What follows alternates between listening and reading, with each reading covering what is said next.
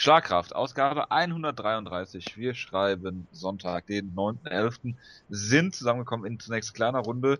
Der Wut gestößt allerdings später noch hinzu. Deswegen begrüße ich erstmal nur für die UFC Reviews den äh, Jonas. Ja, servus. News, äh, die äh, UFC Previews für ähm, den Pay-Per-View und Tough werden wir dann nachher mit dem Wutke noch besprechen. Äh, der hat allerdings nichts gesehen von, äh, von den beiden UFC-Shows jetzt, deswegen äh, wird er nachher erst dazukommen. Gut, fangen wir mal an mit, äh, ich glaube, Rockhold gegen Bisping war die erste Show. Yep. Letzten Wochenende. Wir haben, ich muss sagen, für beide Shows, wir haben nicht alles gesehen, äh, aber hangeln uns einfach mal so ein bisschen durch, mal gucken, was wir, was wir so, was wir alles so feststellen können hier. Äh, fangen wir an mit Luke Rockhold gegen Michael Bisping. Und äh, da gab es zunächst eine kontroverse Szene in der ersten Runde, Jonas, da gab es diesen Headbutt äh, von Luke Rockhold gegen äh, Michael Bisping, aber eigentlich war es ja so, ja, wie sagt man, Clash of Heads heißt es auf Englisch, also einfach so ein, ja, es war ja. einfach aus der Bewegung heraus unabsichtlich. Ja, also Rockhold, bei Mike Bisping der Cut aufgegangen. Genau, Rockhold wollte ja in den Clinch und dann sind die halt zusammengestoßen. Also da würde ich jetzt keine Absicht unterstellen. Man kann es natürlich nie komplett ausschließen, aber es sah relativ unabsichtlich aus. Und ja, dann gab es halt den Cut. Dann gab es noch Kontroversen irgendwie darüber, dass Bisping unbedingt Vaseline haben wollte. Dann wurde ihm gesagt, nein, das gibt es erst am Rundenende. Und danach hatte ich das eigentlich wieder komplett vergessen, äh, bis jetzt halt Bisping das so ein bisschen als seine Ausrede genutzt hat, dass er gesagt hat, ich will natürlich Rockhold nichts wegnehmen, aber seit dem Headbutt weiß ich nichts mehr. Also, Hat er vor, nach dem Kampf direkt im Interview auch nicht nichts ein in einem Genau, das ist ihm vermutlich erst später äh, eingefallen, dass er ja mal eine Ausrede bräuchte. Nee, also passiert halt mal. Also ich würde da jetzt nicht so viel reininterpretieren, glaube ich. man hat, man hat auch nicht jetzt vom Kampfverlauf her sehen können, dass da irgendwie Michael Bisping jetzt behindert gewesen wäre oder Nö. war völlig, völlig im Kampf drin noch in der ersten Runde, von daher. Also er hat ja auch, er hat die erste Runde auch für mich klar verloren, aber ich habe da jetzt keinen Bruch oder sowas in der Runde gesehen, dass er vorher irgendwie super gekämpft hat und danach dann nicht mehr oder sowas, aber. Ja, aber er ist ja nicht danach, äh, du hast ja jetzt wirklich nicht gesehen, dass das jetzt in, irgend, in irgendeiner Form da Michael Bisping jetzt verprügelt worden wäre, gerade wegen diesem Headbutt ja, oder das, sowas. genau das meinte ich. Also ich habe da keinen keinen keinen Unterschied gesehen. Er hat nicht vorher anders gekämpft, großartig als hinterher oder sowas. Ja, Rockhold hat natürlich das gemacht, was er immer macht, diese äh, diese Tritte zum Körper, ne, diese Bodykicks, die sehr, sehr brutal aussehen und der hatte auch den Vorteil, dass er als Rechtsausleger immer äh, gerade wenn er gegen die Normalausleger kämpft, immer genauso steht, dass er diese Treffer dann platzieren kann. Und er hatte, glaube ich, auch den Vorteil, dass er gefühlt eine Gewichtsklasse größer war als Bisping. Er sei wirklich unfassbar Ich glaube, das, hat er, das hat er, glaube ich, bei fast jedem Kämpfer. Das ist richtig, aber er ist verdammt groß. Das vergisst man manchmal auch ganz gerne. Ist ja irgendwie, was war er, 1,90 oder sowas ist er, glaube ich. Ja, 1,91 oder was ist er, ja genau, 1,91 ist jetzt nicht verdammt groß, aber er ist, ja, schlagstig halt. Naja, ne? also Bisping ist jetzt auch finde ich, kein unbedingt winziger Middleweight und im Vergleich zu Rockhold sah der schon relativ klein aus, fand ich. Ja, ja, das ist aber, wie gesagt, im Middleweight haben das einige. Also, ich meine, Doc Whiteman ist 1,88, Jacare auch. Naja, gut, wie, wie, dem auch sei. Zweite Runde, Jonas, äh, fing das an mit einem wunderschönen Brazilian Kick. Genau, ein absolut perfekter Brazilian Kick, wie ihn Tita Dillashaw nicht besser könnte. Es ist hundertmal besser gewesen als alles, was ich jemals an Material von dir zu TJ Dillashaws Brazilian Kicks gesehen habe. Ja, komm. Ja, das war absolut astrein. Da wird mir Wanderlei Silver vom Board auch recht geben. Das war ein astreiner Brazilian Kick. Ähm, dann gab es noch einen Headkick, glaube ich, wo er Bisping dann zu Boden geschlagen hat. Genau. Dann hat er das gemacht, was, was eigentlich in 99% der Fälle schief geht, hat Guard gepullt. Genau. Äh, gerade weil, ich glaube, hat Bisping schon mal per Submission verloren? Äh, ich glaube, mir würde nicht. jetzt nichts einfallen, so spontan. Ich guck mal vielleicht, eben parallel. Vielleicht früh in der Karriere mal, aber jetzt in der letzten Zeit würde mir auf jeden Fall nichts einfallen. Ne, gegen diese, ne, ne, ne, ne, ne, ne. Nee, noch nie. Ähm, hat dann das gemacht, was er, was, äh, wie gesagt, äh, nicht so empfehlenswert ist meistens, hat Guard gepullt, hat ihn dann in die Mount gedreht, also lag dann in der Mount und hat mit äh, einem, äh, mit einem Arm die Guillotine äh, gehabt und mit dem anderen sich am Käfig festgehalten, also nicht reingegriffen oder sowas, nur festgehalten. Dann hat Bisping halt getappt und das war's dann und äh, absolut überzeugende Leistung und er hat jetzt, glaube ich, einen Kampf gegen Jacare gefordert. Ähm, kann man natürlich machen, aber äh, meinetwegen, wenn also, äh, Vitor Belfort ausfällt, kannst du ihn auch direkt gegen, gegen äh, Chris Weidman stellen. Genau, also ich habe es ja eher so verstanden, dass er gesagt hat, hey Jacare, ich habe dich schon mal besiegt, kann ich noch mal machen, aber eigentlich, ich kämpfe gegen jeden, ist ja auch egal. Also er, ihm wurde ja auch Yolo Romero vorgeschlagen, da hat er jetzt spezifisch nichts zu gesagt, weil er natürlich Schiss vor Romero hat, wie jeder im Middleweight. Nee, aber ja, er hat ja, glaube ich, mehr oder weniger einfach gesagt, ich kämpfe gegen jeden. Die Promo war jetzt auch nicht so besonders gut, aber da kommen wir vielleicht später nochmal drauf. Ähm, also, du hast es ja schon gesagt, diese, diese, diese Guillotine, die würden 90% aller Kämpfer komplett verkacken, habe ich das Gefühl. Gut, ich habe auch das Gefühl, dass Bisping eigentlich ausgenockt war, weil du hast das gesehen, ähm, Rockhold hat einen Schlag am Boden noch gelandet, danach war Bisping für mich eine Sekunde oder so komplett weg. Da ist er komplett äh, ja, stiff geworden und schien ausgenockt zu sein. Dann hat er ihn sich ja wieder so auf die Beine kämpfen lassen, hat dann zum Körper geschlagen, was auch ziemlich interessant ist und man auch selten sieht. Und im Prinzip hat er ja Bisping in die Guillotine hinein aufstehen lassen, was ja auch unfassbar äh, clever gemacht war. Von daher, Bisping war sicherlich auch sehr angeschlagen, aber trotzdem, die meisten Kämpfer würden, ersten, würden entweder so eine Guillotine nie versuchen oder immer nur dann, wenn der Gegner irgendwie gar nicht angeschlagen ist und dann, äh, ja, im Prinzip Guard pullen und dann kontrolliert werden oder sowas. Und da hast du halt auch mal wieder gesehen, wie unfassbar gut äh, Rockhold eben ist, weil er hat das extrem clever gemacht. Er hat jetzt nicht irgendwie wilde Schwinger am Boden gezeigt und Bisping wieder sich erholen lassen, sondern hat ihn sofort gefinisht. Und aktuell ist er wirklich, glaube ich, wirklich einer der besten offensiven Kämpfer und Finisher, vielleicht sogar im ganzen Sport, weil nur die anguckst, was der in der UFC bisher so geleistet hat, wie er auch Costa Filippo ähm, komplett äh, weg, weg das, abgefertigt das, hat mit diesem Bodykick. Das hat man ja nochmal gesehen, genau, dieser Bodykick. Ich glaube, der fällt in den in vielen kritischen Momenten die richtigen Entscheidungen. Ja. Ähm, oder zeigt auch, nochmal äh, am Boden diesen, diesen Kick gegen Filippo halt zum Körper. Genau, ja. oder auch gegen Tim Boat, wo Tim Boat ja einen Takedown versucht. Und manche anderen Leute würden vielleicht den Takedown einfach nur stuffen und wieder aufstehen. Und er verwandelt halt diese Offensivaktion des Gegners sofort in seine eigene und macht dann diesen vollkommen absurden Scramble, wo er dann diese äh, total bekloppte Submission rausholt. Diese, was war das? Äh, Kimura Reverse Triangle, weiß ich nicht was. Also ganz, ganz großartig gemacht. Und das ist halt die große Gefahr von Rockhold. Also ich hatte ja bei Strikeforce so ein bisschen das Gefühl, dass er teilweise halt dann meistens eben die Leute doch per Decision besiegt hat, zumindest halt die wirklich guten Leute. Ja, Jacare, äh, Tim Kennedy, gut, das sind auch ja, die Tim einzigen. Kennedy wird ne? nur von Yolo Romero gefinisht. Klar, aber er hat halt im, in der Anfangszeit von Strikeforce halt natürlich auch oft gegen Leute gekämpft, die jetzt nicht so wahnsinnig gut sind. Ne? Jesse Taylor, das sind auch solide Leute, klar, aber äh, jetzt in der UFC hat er sich, finde ich, nochmal um einiges weiterentwickelt und ist noch viel gefährlicher geworden. Und du hast es halt gesehen. Du musst aber auch sagen, er, ja, sorry. Du hast gesehen, er kann dich ausnocken. Äh, er, kann dich, er kann dich tappen, er kann auch zwischen beidem hin und her wechseln, so ein bisschen. Also, das hat man Bisping wunderbar gesehen. Von daher, ähm, das ist ein verdammt, verdammt guter Kämpfer und ich glaube wirklich, dass er so der Einzige ist, der Chris Weidman wirklich vor große Probleme stellen kann, weil ich glaube, Jacare ist sehr gefährlich, aber ich glaube, Weidman wird den besiegen. Und bei Rockhold, ich weiß nicht, also an einem guten Tag kann er vielleicht Whiteman sogar besiegen. Ich würde Whiteman immer noch als Favoriten sehen, aber ich glaube, die kämpfen auch mehr als einmal gegeneinander. Könnte, könnte sein. Ich meine, es geht immer schnell im Sport. Aber ähm, und deswegen, deswegen macht es halt... natürlich auch riesen Sinn, dass der Kampf auf Fight Pace lief. Das wollte ich nur noch mal dazu sagen. Ja, ja, das, das sowieso. Ähm, er hatte diese komische Karriere. Er hat äh, 2007 angefangen, hat dann direkt eine Niederlage gehabt, war 1 und 1, äh, kam dann irgendwann zu Strikeforce, hatte dann anderthalb Jahre Pause durch eine Verletzung und haben, sie haben ihn dann gegen, einen, äh, gegen Jacare gestellt um den Titel, wo er, glaube ich, riesiger Underdog war und niemand verstanden hat, warum man den Kampf überhaupt gebucht hat. Also ich sag mal so, ich, ich weiß das noch, er galt damals schon als Riesentalent. Er hat ja, glaube ich, von Anfang an schon bei AKA trainiert und da gibt es ja immer, also es war bei Ken Velasquez ja zum Beispiel auch schon so, dass äh, Ken Velasquez irgendwie zwei Kämpfe hat und alle haben über ihn geredet, weil bei AKA, da demoliert er alle und so, aber man wusste halt trotzdem nicht. Und Rockhold, galt damals auch schon als großes Talent. Ja, aber du kannst, aber klar. Ja, nicht ne? direkt einen Teilshot. Er hat vorher bei Strikeforce Challengers gekämpft. Äh, klar, also ich sag mal so. War dann anderthalb Jahre verletzt und hat dann, klar, ich meine, das Ergebnis gibt den Leuten natürlich recht und äh, ist ein absolut großartiges Talent. Er ist, ähm, hat auch so einen ähnlichen Werdegang wie, wie viele, wie viele Champions, wie äh, Kane, wie, wie John Jones, wie Whiteman, die halt äh, diesen Ringer-Hintergrund haben und dann nach und nach Striking gelernt haben und auch gute Grappler sind und dieses Overall äh, Game halt beherrschen.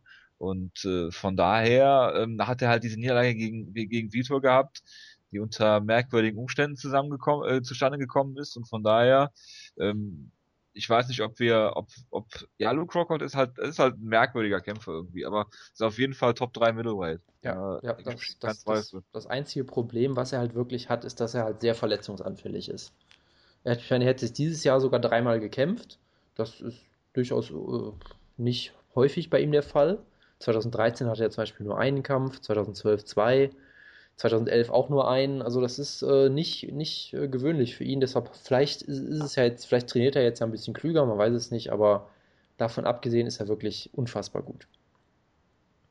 Ja, was verletzungsanfällig. Ist immer, ist immer ein zweischneidiges Schwert. Ne? Ich habe mit Nikain da auch drüber gesprochen.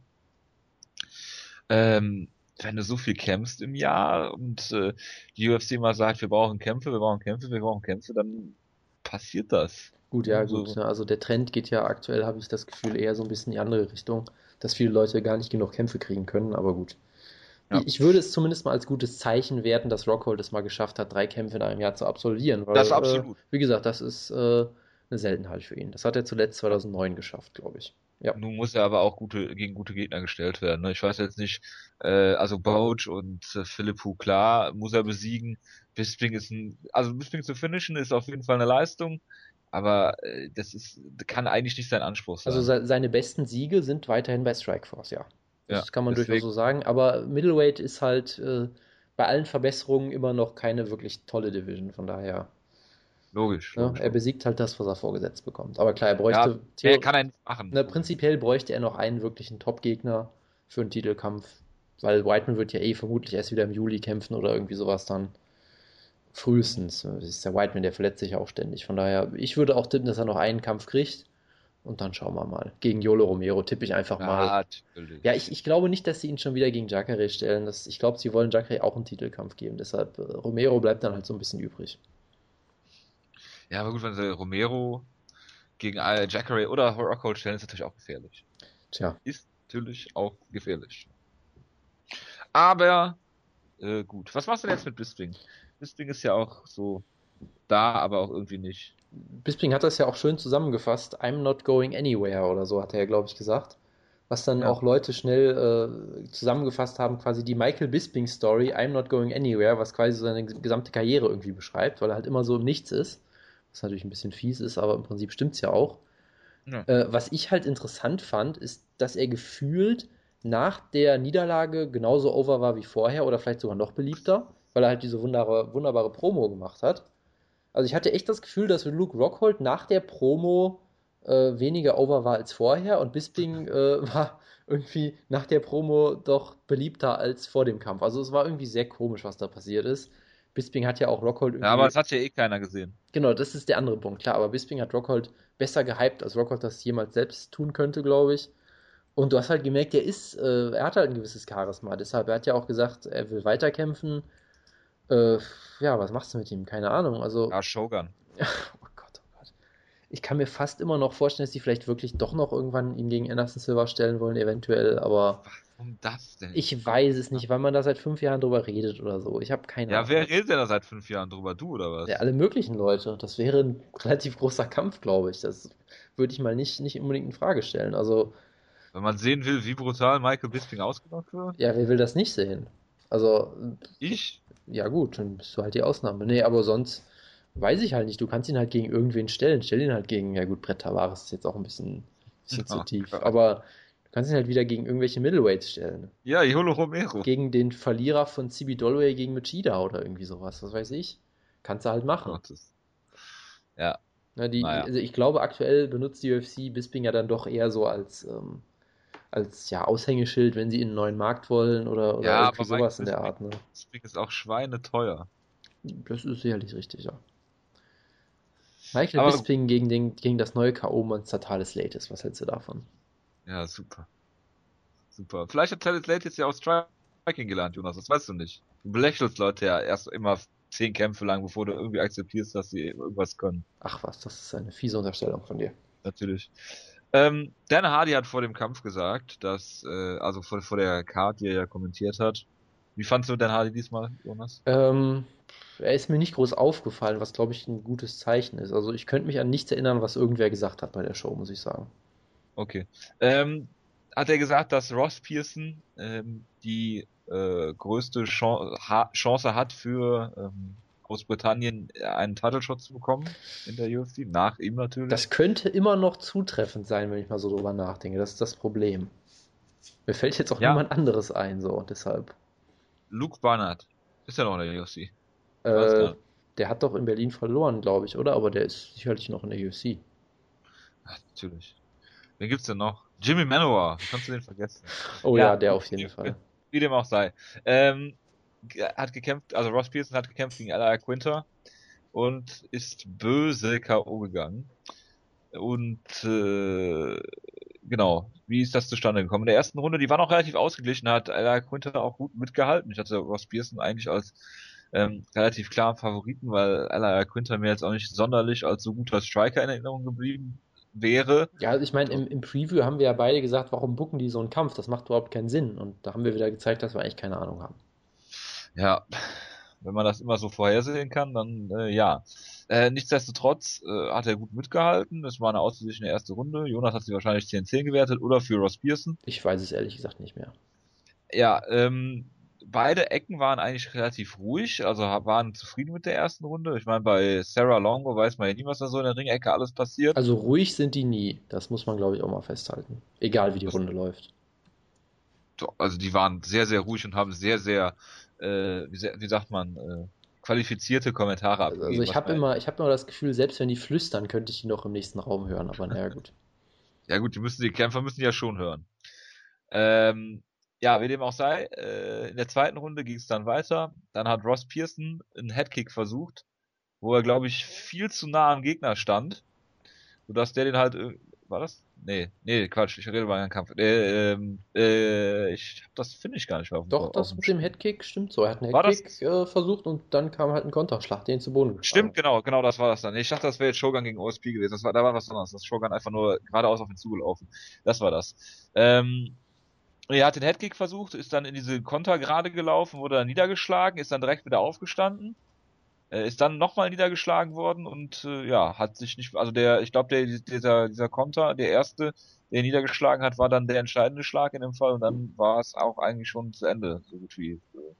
Und Chris Whiteman, äh, wenn man äh, in der Arena sitzt, sollte man sich bei einem Kampf von seinem Teamkollegen nicht hinter Chris Whiteman setzen. Nee, dann sieht man gar nichts mehr. Das ist ein kleiner Tipp von mir. Also was äh, ich jetzt- ich, ich muss auch Ja. sagen, Kämpfe von L.I. Quinter machen mir immer sehr viel Spaß. Äh, zum einen ist er halt, er ist halt einfach ein ziemlich guter Kämpfer und kämpft auch meistens sehr unterhaltsam. Wenn er verliert, ist es auch meistens ziemlich unterhaltsam. Er hatte ja diesen Kampf gegen, war das Mike Rio, wo er eigentlich der klar bessere Kämpfer war und dann trotzdem irgendwie verloren hat per, per Darst-Choke oder so. Also selbst wenn er verliert, ist es auch immer sehr unterhaltsam. Dann Aber hast gegen du, Rich klar. Stimmt, das ja gut, okay. Ähm, du hast Chris Whiteman, der irgendwie immer im Publikum sitzt und immer komplett abgeht und dann auch immer im Replay gezeigt wird. Statt dem Knockout oder so zeigt man lieber nochmal Chris Whiteman, der da abgeht. Das ist immer sehr sympathisch. Äh, Sarah und Longo natürlich machen auch immer großen Spaß, allein mit ihrem, mit ihrem Akzent und der Art und Weise, wie sie da sprechen, ist es großartig. Ähm, und dann hat er danach auch noch einen Iron Sheik-Witz gemacht im Jahr 2014. Da war ich dann auch endgültig bedient. Und er hat natürlich den besten Boxer der Lightweight Division ausgenockt mit seinem Boxen. Das muss man auch erstmal schaffen. Was wird wohl dazu sagen? Wir werden es nie erfahren. Er hat ja auch, er hat auch nicht geguckt. Tja, Tragisch, alles sehr, sehr tragisch. Gut, worüber reden wir denn noch? Äh, ja, nee, was äh, sollen wir noch über L.I. Quinter sprechen und was jetzt, was ihm jetzt blüht in der Lightweight Division? äh, das ist eine gute Frage, weil es ist halt Lightweight, also du kannst ihn halt gegen jeden stellen. Äh, stell ihn halt gegen, weiß nicht, hat Michael Johnson schon einen Kampf? Das ist immer so mein, äh, mein Go-To-Guy. ja, mein Go-To-Guy, den, den nenne ich irgendwie immer, weil warum auch nicht? Weil von weil er auch daher, immer heizt. Ja, ist ja auch ziemlich gut. Also, es ist Lightweight, du kannst ihn gegen so viele Leute stellen. Stell ihn halt gegen Joe Loza, wenn der wieder fit ist, oder Äh, Äh, gegen Nummer 14 Nate Diaz. äh, der hat doch jetzt einen Kampf bei Fox, glaube ich, oder? Nate Diaz? Ja, ja. Ja. ja. Äh, ja, da fällt dir bestimmt irgendwas ein. Also da ist es Lightweight, da gibt es immer viele Möglichkeiten. Gut. Ähm, Whittaker gegen Hester habe ich nicht gesehen, muss man nicht drüber reden. Ebenso. Ähm, Soa Palelli gegen Walt Harris hast du dir doch bestimmt angeguckt, Jonas. Äh, ich habe es nicht gesehen, nein. Ich habe aber eine Statistik dazu. Soa Peledi Oh. hat, hat sich in die Geschichtsbücher eingetragen, weil er der erste, das muss man sich mal vorstellen, er ist der erste UFC-Kämpfer in der Geschichte, der vier Finishes durch Strikes aus der Mount erzielt hat. Das hat noch nie jemand geschafft vorher. Und er hat es in sechs Kämpfen oder so geschafft, glaube ich. Weil er hatte ja den Kampf gegen Krylov, der hat er, glaube ich, nicht in der Mount gefinisht. Er hatte die, Niederlage gegen Rochold und das war's, glaube ich, auch schon. Also er hat äh, Sour Lady kann halt eine Sache richtig, richtig gut, nämlich Leute zu Boden nehmen. Er ist gar nicht so ein schlechter Ringer. Und wenn er halt on top ist, hat er halt verdammt hartes Ground and Pound. Wenn er das halt durchziehen kann, dann Also er muss gegen Krylov aus der, also wenn die Zahl 4 stimmt, dann muss er so, Krylov gut. aus der Mount ausgenockt haben. kann auch sein. Ich habe den Kampf ja nicht mehr so ganz im Blick, weil da ja UFC TV zusammengebrochen ist, weil der Kampf so großartig war. Natürlich. Nee, aber er hat halt diese eine Sache, die kann er wirklich extrem gut und es ist Heavyweight, das heißt, das reicht halt, um sehr viele Leute auch zu besiegen. Ich meine, ja, er aber wird, nicht Jared Rochold. nee, er wird nie ein Topkämpfer, das, da braucht man sich auch Was? überhaupt keine, äh, überhaupt keine äh, Gedanken drüber machen, aber solche Leute, halt kein Markhand. solche Leute wird er halt immer besiegen. Ne? Von daher, keine Ahnung, was man jetzt mit ihm machen will, vielleicht lässt man ihn auch einfach. Gabriel Gonzaga, Nate Mitrion. Matt Stefan Mitrione ist natürlich ein viel zu guter Boxer für ihn. Nee, aber Natürlich. Ich habe auch das Gefühl, dass er, dass er auch fast eh immer nur in Australien kämpft. Deshalb lass ihn halt einfach da weiterkämpfen. Gegen Alistair Overeem. Äh, ja, das ist eine hervorragende Idee. Das Big würde, also. Overeem würde es vermutlich sogar noch schaffen, von dem ausgenockt zu werden im Stand, aber eigentlich äh, wäre das Auf der Guard. oder so, ja. Ja, also die eine Sache, die er kann, kann er halt verdammt gut. Oder ziemlich gut, sagen wir es mal so. Gut. Ähm, worüber reden wir denn? Films. Wir müssen- Wir müssen natürlich über. Für äh, nächstes Jahr Team Schlagkraft. Ja, was? Äh, wer ist dein Top-Favorit? Sorry, ich habe dich gar nicht verstanden. Anthony. Ich, genau, das Hippo hat wieder gewonnen. Es ist großartig. Ich habe, glaube ich, irgendwo eine Statis- Statistik gelesen, dass er in, ich glaube, seit jedem UFC-Kampf, den er je hatte, Underdog war oder irgendwie sowas. Und er hat jetzt einen Rekord von, was, sieben und, nee, fünf und zwei in sieben Kämpfen oder irgendwie sowas. Ich meine, der wurde im Heavyweight geholt, damals, um gegen Mirko Krokop zu verlieren, in, ich glaube, als Short-Notice-Gegner auch noch oder sowas. Und dann Ja. besiegt er halt immer wieder solche Leute. Er hat äh, Vinny Magalhaes in ein paar Sekunden ausgenockt, wo jeder dachte, okay, Perosh kann nur grappeln und Vinny Magalhaes ist ein besserer Grappler, also hat er ihn einfach ausgenockt. Und auch hier wieder, Logisch. und auch hier wieder hat er den Kampf einfach gewonnen und keiner weiß wie im Nachhinein. Äh, das, Er ist 5 und 2 im Light Heavyweight der UFC. genau, das, das, das, einzig, das einzig Tragische ist ja, dass Joe Rogan nicht da war und wieder mit ihm über Grappling philosophieren konnte. ja, genau. Und was ich halt auch sehr geil fand, ähm, OSP hat ja Shogun besiegt, da kommen wir später nochmal zu, und hat dann zwei Leute herausgefordert, nämlich Fabio Maldonado und Anthony Ja. Peroge. Und das sagt erstens sehr viel über die Light Heavyweight Division aus. Zweitens sagt das auch vermutlich viel darüber aus, dass Shogun nicht mehr der ist, der er mal war. Aber es sagt auch was darüber aus, dass Anthony Peroge wirklich relativ gut ist und einen ziemlich guten Rekord in der UFC hat, was auch vollkommen absurd ist. Also ich werde immer Fan des Hippos sein. ich Großartig, glaube, großartiger äh. OSB kommen wir ja später noch zu. Ich glaube, der will einfach nur leichtes Geld verdienen. Weil er fordert niemanden heraus, der in irgendeiner Form über ihm steht. Aber äh, äh, OSP herauszufordern, machen ja jetzt, glaube ich, irgendwie alle. Ja, warum auch, Äh, nee, Quatsch, äh, Fabio Maldonado rauszufordern, machen jetzt irgendwie alle. ja, warum auch nicht? Da weiß man genau, was einen erwartet. Sam Alvey gegen äh, Dylan Andrews. Hast du den Kampf gesehen? Ich habe das Finish gesehen, sonst nichts. Ja, ich habe das, finde ich, auch gesehen, oder den Kampf so ein bisschen gespult. Das war dann nicht sehr interessant. Also Dylan Andrews ist echt ein richtiger Pechvogel, habe ich das Gefühl. Er hat ja seinen letzten Kampf gehabt vor fast einem Jahr. Hat sich da, da verloren, weil sich die Schulter ausgekugelt hat, war es, glaube ich. Ja, Dann hat war er- jetzt seinen Gegner auf seinen eigenen Kopf geslammt. Genau, war dann jetzt ein Jahr weg fast und hat danach den Gray Maynard gepullt und sich selbst ausgenockt. Und jetzt wird er vermutlich entlassen. Und Ja, äh, nur hat er es, nicht geschafft, den Gegner dabei auch auszunocken, wie Gray Maynard. ja gut, das äh, ist sicherlich richtig. Ja, also er hat so einen halben Gray Maynard gepullt, was natürlich noch schlimmer ist. Also es ist echt ein richtiger Pechvogel. Ärgert mich natürlich sehr, weil wir ihn aus irgendeinem Grund bei Team Schlagkraft drin hatten. Und Wutke ist der Grund. ja, sagen wir es einfach, weil er kann sich ja gerade nicht wehren, deshalb Butke ist schuld. Wie ist das jetzt eigentlich mit Franzima Barroso? Ja, Wutke hat ja darauf bestanden, dass das als Sieg gezählt wird, weil OSP sich ja geweigert hat, gegen ihn zu kämpfen oder irgendwie sowas. Aber ähm, Weil Fabio Maldonado, äh, ne Quatsch, Fabio Maldonado, äh, weil äh, Franzima Barroso, da sprechen wir auch gleich noch drüber, unbedingt. musste, musste, musste wiegen. Er hat, musste zum Wiegen, hat das Gewicht gemacht und hat dann sein, sein, äh, seine Showmoney bekommen. Ja, er, er wurde ja, ähm, es wurde ja gesagt, wir halten ihn noch bereit, falls äh, irgendeiner aus dem Main Event ausfällt. Das heißt, Ja, es das hätte, es hätte sogar noch OSP gegen Barroso dann doch noch geben können als Main Event. Barroso, Barroso gegen Shogun. Es wäre so ein leichter Sieg gewesen Für wen? für Team Schlagkraft. Achso, ja. Das glaube ich mittlerweile leider auch langsam. Nein. Wäre doch hervorragend gewesen. Dann wäre Wutges Theorie ja aufgegangen. Oh Gott, ja. Mit den leichten Gegnern. Oh Gott, ja, oh Gott. nee, aber äh, ja, Sam Elvey hat hier gewonnen und hat eigentlich nichts dafür getan. Ähm, ja, Louis Smolka äh, hat irgendwie letzte Woche, also den Kampf erst äh, bekommen gegen äh, Richie Vikulik, weil Neil Siri sich verletzt hat, genau. Mhm. Und hat sich dann gedacht, okay, knock ich den guten mal mit einem Superkick aus. Und zwar nachdem ich die ersten beiden Runden auch noch verloren habe. Also das habe ich gesehen, ich habe nur den, den äh, Superkick. Ich habe ja Luis Smolka damals unendlich gehypt, nachdem er Alttekin ja, Oskinic besiegt hat, weil ich ihn da total großartig fand. Danach hat er gegen Chris Cariaso verloren, da habe ich mir gesagt, naja, okay, dann war der Hype wieder so ein bisschen weg. Ja, und jetzt hat er halt einen Superkick gezeigt. Hat damit äh, die Young Bucks und alle anderen Indie-Wrestler äh, unfassbar wütend gemacht. Die haben sich auch auf Twitter schon darüber geäußert, dass ihnen die Spots geklaut werden. Die waren, glaube ich, sehr sauer. Ne, das haben sie wirklich gemacht. Das ist großartig. Äh, Shawn Michaels ärgert sich bestimmt auch zutiefst, aber es, es war ein absolut großartiger, großartiges Finish. Es gibt natürlich. Bret Hart freut ähm, Bret Hart freut sich bestimmt auch. Ja, es gibt natürlich auch schon längst äh, einen Clip auf YouTube, wo das Ganze von Jim Ross kommentiert wird. Von daher. Äh, natürlich. Wunderbarer, wunderbarer Knockout natürlich. Und jetzt bin ich natürlich wieder auf dem Louis Molker Hype Train zurück. Natürlich, es geht bei dir immer ratzfatz. Genau. Ähm, äh, ja, sollen wir sonst noch irgendwas? Gibt es sonst noch irgendwas zu besprechen? Äh, ich habe sonst nur eine Anmerkung. Ich wollte nur noch mal festhalten: Joe Martinez ist absolut großartig und tausendmal besser als Bruce Buffer und alle anderen Leute, die sie haben. Friedlander ist auch okay. Ja, aber er ist nicht so gut wie Joe Martinez. Nee, das ist richtig. Aber Bruce Buffer sollte auch seinen sein, äh, Announcer-Job an Joe Martinez abgeben. Eine Statistik habe ich noch dieser Event hat elf Finishes in elf Kämpfen gehabt und hält damit den Rekord für die meisten Finishes auf einer einzigen Card. Und ich habe sogar auch noch eine Statistik. Mhm. Das letzte Mal, dass es eine UFC-Card ohne Decision gab, war äh, Juni 2007, das Ultimate Fighter Staffel 5 Finale, was auch eine der ersten Shows gewesen sein dürfte, die ich so aktiv verfolgt habe, weil ich ja mit Ultimate Fighter Staffel 5 so ungefähr eingestiegen bin. Genau wie ich. Genau.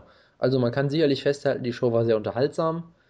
Äh, und ja, also die Kämpfe waren, also wenn jeder Kampf im Finish endet, spricht das vielleicht auch nicht unbedingt für das Matchmaking, weil das halt auch heißen kann, dass es einfach teilweise keine guten Matchups sind, aber in dem Fall war die Karte auf jeden Fall unterhaltsam und ich sag mal so, um mal so die Überleitung vielleicht zu machen, wenn fast jeder Kampf in der Decision endet, spricht das auch nicht unbedingt für das Matchmaking, wie wir in Brasilien gesehen haben. Ja, aber der Main Event ist das schnellste Finish, um mal eine Statistik äh, zu haben. Die schnellste Main Event Finish seit UFC 55 und das war Jonas? Äh, das weiß ich doch nicht. Arlovski gegen Ach, Paul Buantello. Stimmt, ja, da war In was. 15 Sekunden um den Gürtel. Ja, hervorragend. Oh, was für eine schöne Karte. Ja, und einer von den beiden kämpft sogar noch in der UFC und ist ein Top Ten Kämpfer. Das ist echt absurd. Genau, und sonst kämpft nur noch Joe Riggs in der UFC an dieser Card. Ja, ähm, genau, äh, ja, Shogun gegen OSP, äh, 34 Sekunden ist, äh, ja, wir hatten letzte, letztes Mal über Manowar gegen äh, Shogun Hua gesprochen, dann ist äh, Manowar ausgefallen in der Zwischenzeit, dann kam es zu OSP gegen Shogun. Ich habe damals schon gesagt, dass äh, äh, Shogun verlieren wird, weil er einfach am Ende ist. Du hast, glaube ich, noch auf Shogun getippt gegen Manoa. Ich habe, oder war das? Ja, doch, nee, ich habe auf ihn getippt aus dem einzigen Grund, dass ich halt gesagt habe, ich kann nicht auf Jimmy Manoa tippen. Das war auch der einzige Natürlich. Grund. Und ich sag mal, Shogun, man kann ja über ihn sagen, was er will. Gegen Hendo sah er auch nicht so schlecht aus, bis ihm die Nase abgefallen ist, was halt auch immer ein scheiß Argument ist, aber ja, was soll ich sagen? Also ich, ja, aber Hendo sieht auch immer scheiße das aus. Ist, äh, das ist vollkommen richtig, ja. Und ich habe ja auch mir eigentlich vorgenommen, den Main Event nicht zu gucken weil ich mir gedacht habe, der wird unfassbar deprimierend sein. Und dann habe ich ihn dann doch geguckt und ich hatte komplett recht. Und es war, also ich sag mal so, es, es war vermutlich der deprimierendste Kampf seit, ich weiß nicht, Penn gegen Edgar 3 oder so. Oder ich weiß auch nicht. Also die, äh, Daniel Cormier gegen Henderson fand ich auch ziemlich schlimm. Aber ansonsten, es war vielleicht sogar der traurigste Kampf des Jahres irgendwie, weil, weißt du, wenn BJ Penn gegen Frankie Edgar verliert, dann hat wenigstens Frankie Edgar gewonnen. So hat jetzt OSP einen Sieg. Das bringt mir halt auch irgendwie nichts. Ja, Shogun ist auf jeden Fall auf OSP zugelaufen äh, mit den Händen in der Hüfte und hat dann geschlagen. In der Hüfte, ja. Genau. Und äh, ja, ist dann da, also an der Zeit, in der er den Schlag versucht hat, hat OSP komplett äh, dreimal, er hätte OSP glaube ich dreimal schlagen können, hat es einmal genau getroffen, ganz normal.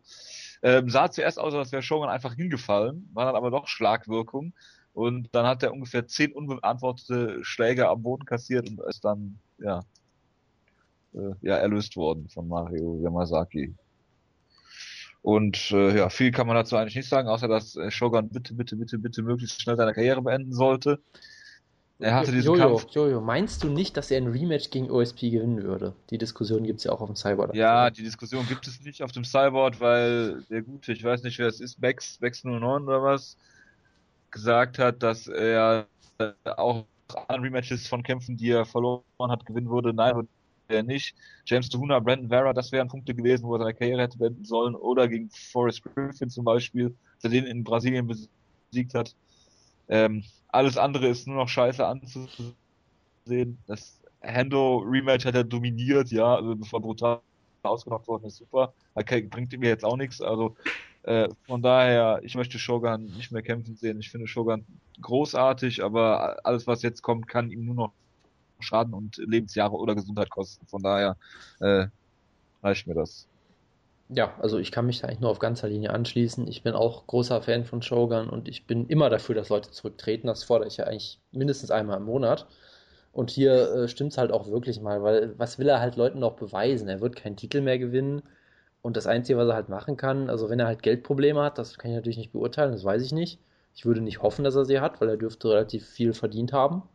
Was natürlich kein Indiz dafür ist, dass, es, dass er jetzt noch Geld hat. Aber er braucht niemandem mehr was beweisen und ich, ich sag mal, sein eigener Bruder ist da ja auch ein ganz gutes abschreckendes Beispiel. Da gibt es ja auch immer wieder Gerüchte, dass er auch irgendwelche Hirnschäden hätte und weiß ich nicht was. Ähm, ob das jetzt offiziell bestätigt wurde, weiß ich nie, aber bei dem gab es ja auch diesen furchtbaren und ziemlich deprimierenden Abfall, dass er halt immer wieder schwer K.O. gegangen ist und nicht mehr der Alte war. Und das gleiche siehst du bei ihm jetzt halt auch. Deshalb hoffen wir einfach mal, dass er jetzt die Entscheidung trifft und aufhört. Aber äh, ich befürchte ja irgendwie, dass es immer noch weitergeht für ihn.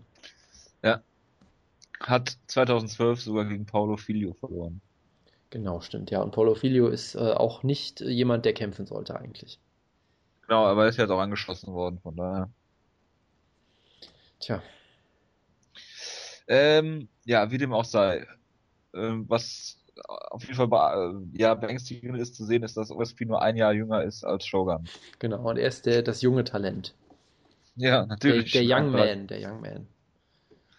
Selbstverständlich, ja, aber OSP ist, lebt halt auch davon, dass die Lightweight Division, äh, Light Heavyweight Division einfach schlecht ist in der UFC oder im Sport generell und von daher ist er halt ein solider Top 10 Lightweight, Light Heavyweight und äh, ja, hat gegen Bader, glaube ich, klar verloren und äh, wenn er schon an Bader nicht vorbeikommt, dann ist das schon immer ein, ein gutes Zeichen. Ne?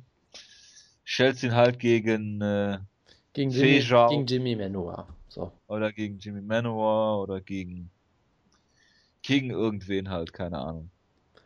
Glover. Ja, warum nicht? Und er hat natürlich Fabio Maldonado rausgefordert, den jetzt alle Light Heavyweights rausfordern. Ja, weil der würde es vermutlich auch noch irgendwie schaffen, gegen den zu verlieren. Ich kann es mir lebhaft vorstellen. Super. Ja. Ja. Was hast du denn sonst noch gesehen ähm, von der? Ich habe ich ja. ja, das war auch keine so schlechte Idee. Die Karte war scheinbar ziemlich furchtbar. Ich habe noch ein Prelim geguckt, nämlich Thomas Almeida gegen Tim Gorman. Äh, Thomas Almeida ist sehr gehypt worden in letzter Zeit, immer mal wieder. Manche Leute sehen ihn als künftigen Champion. Nee, von mir nicht, ich habe ja keine Ahnung. Viele Leute haben ihn sehr gehypt, weil er halt, er ist irgendwie 23, hat jetzt schon 17 Kämpfe gehabt, unbesiegt, Muay Thai Champion, weiß ich nicht was. Äh, und halt ein unfassbar unterhaltsamer Kämpfer einfach. Also er hat schon Kämpfe per Standing Elbows gewonnen, per Liver Kicks, per Liver Punches und all solche Sachen halt. Und in dem Kampf hast du halt auch gesehen, offensiv ist er halt wirklich, und da können wir Josh Mir jetzt endgültig den Nickname wegnehmen, offensiv ist er wirklich eine Muay Thai Machine. Also was der da raushaut, mit was für einer Geschwindigkeit und äh, was für einem Tempo der da äh, abgeht, ist schon extrem beeindruckend und macht auch sehr, sehr viel Spaß, sich das anzugucken mit eingesprungenen Knees und geht immer wieder schön zum Körper und weiß ich nicht was. Ähm, was du hier halt gesehen hast, defensiv sah das jetzt nicht so toll aus. Er wurde immer wieder von Tim Gorman äh, mit dem Jab getroffen und Gorman ist jetzt, glaube ich, eigentlich kein besonders guter Striker, wenn ich das richtig verstanden habe. Wurde auch, auch ein paar Mal zu Boden genommen. Okay, wenn du sagst, dass er gut ist, dann glaube ich dir das natürlich. Er wurde auch, wurde auch ein paar Mal zu Boden genommen. Also ich bin jetzt nicht überzeugt bisher, dass er jetzt äh, die Division komplett erobern wird oder sowas, weil dazu hat er defensiv auf jeden Fall noch einige Schwächen hier gezeigt. Was er aber gezeigt hat, ist, er hätte, glaube ich, viele andere Leute hier ausgenockt. Gorman hat hier unfassbar viel eingesteckt und hat hier ein sehr gutes Kinn bewiesen. Und Almeida, also dem zuzugucken, macht auf jeden Fall sehr viel Spaß. Sagen wir es einfach mal so. Wie gut er jetzt äh, werden wird, es wird sich natürlich zeigen müssen, aber er hat auf jeden Fall Potenzial dazu, äh, sehr viele unterhaltsame Kämpfe zu liefern. Deshalb nicht so überzeugt von ihm wie von äh, Mixat Bektic. Äh, das ist schwer in Worte zu fassen. Also ich bin durchaus überzeugt von Almeida, der wird seinen Weg gehen. Er ist ja auch erst 23, wie gesagt, hat äh, sicherlich noch äh, viele Entwicklungen noch vor sich, deshalb äh, man sollte ihn auf jeden Fall mal im Auge behalten. News-Ecke. Der Wutke ist dabei. Hallo Wutke. Hallo Jojo. Ja, wir starten kurz damit, dass wir darüber reden, beziehungsweise nochmal erwähnen, dass ich diese Woche oder vorgestern sogar die äh, äh, Gelegenheit hatte, Nick Hein zu interviewen. Ähm, sind ungefähr eine halbe Stunde, ist eine halbe Stunde ungefähr, ne, Jonas? Wutke hat es natürlich nicht gehört. Natürlich nicht. Ich höre aber, nie Interviews. Aber du hast die, diese Kaminskis geguckt im Z Ich habe diese Kaminskis geschaut auf der ZDF-App, ja, das ist richtig. Und? Was sagst du dazu? Mir gefällt es ja sehr gut, weil ich bin ein großer Fan von Parodien und Satiren, diesen Art von Videos und ich finde den Humor sehr ansprechend. Würde man das ein bisschen runterdrehen und nicht komplett so ähm, absurd ins Absurde ziehen, dann könnte das ohne Probleme im heutigen Nachmittagsprogramm laufen, eines großen deutschen Fernsehsenders. Oder zweier großer deutscher Fernsehsender. Ja, also äh, RTL auf jeden Fall. Sat 1. Und ja. äh, Sat 1, genau was ich was pro sieben. Ich äh, guck's nachmittags relativ wenig Fernsehen. Auf jeden Fall ist es eine sehr schöne Persiflage. Ich habe die erste Folge gesehen nach dem Interview, clevererweise erst. Ähm, aber kann ich nur jedem ans Herz legen. Gibt's im Internet alle sechs Folgen dieser Staffel, sonst äh, mittwochs 21.45 Uhr im ZDF Neo ähm, zu sehen. Äh, ein paar Sachen habe ich, glaube ich, noch, äh, die nicht im Interview drin sind. Insgesamt habe ich anderthalb Stunden geredet mit Nick Hein. Ähm, er fliegt Freitag in die Staaten, hat äh, die Woche danach am 22. seinen Kampf gegen James Wick. Er wird mit Team Takedown trainieren kurz, äh, äh, mit Mark Lehman äh, in, in Texas da, mh, Johnny Hendricks und so weiter. Äh, kann sich vorstellen, auch mal ein Trainingscamp komplett abzuhalten.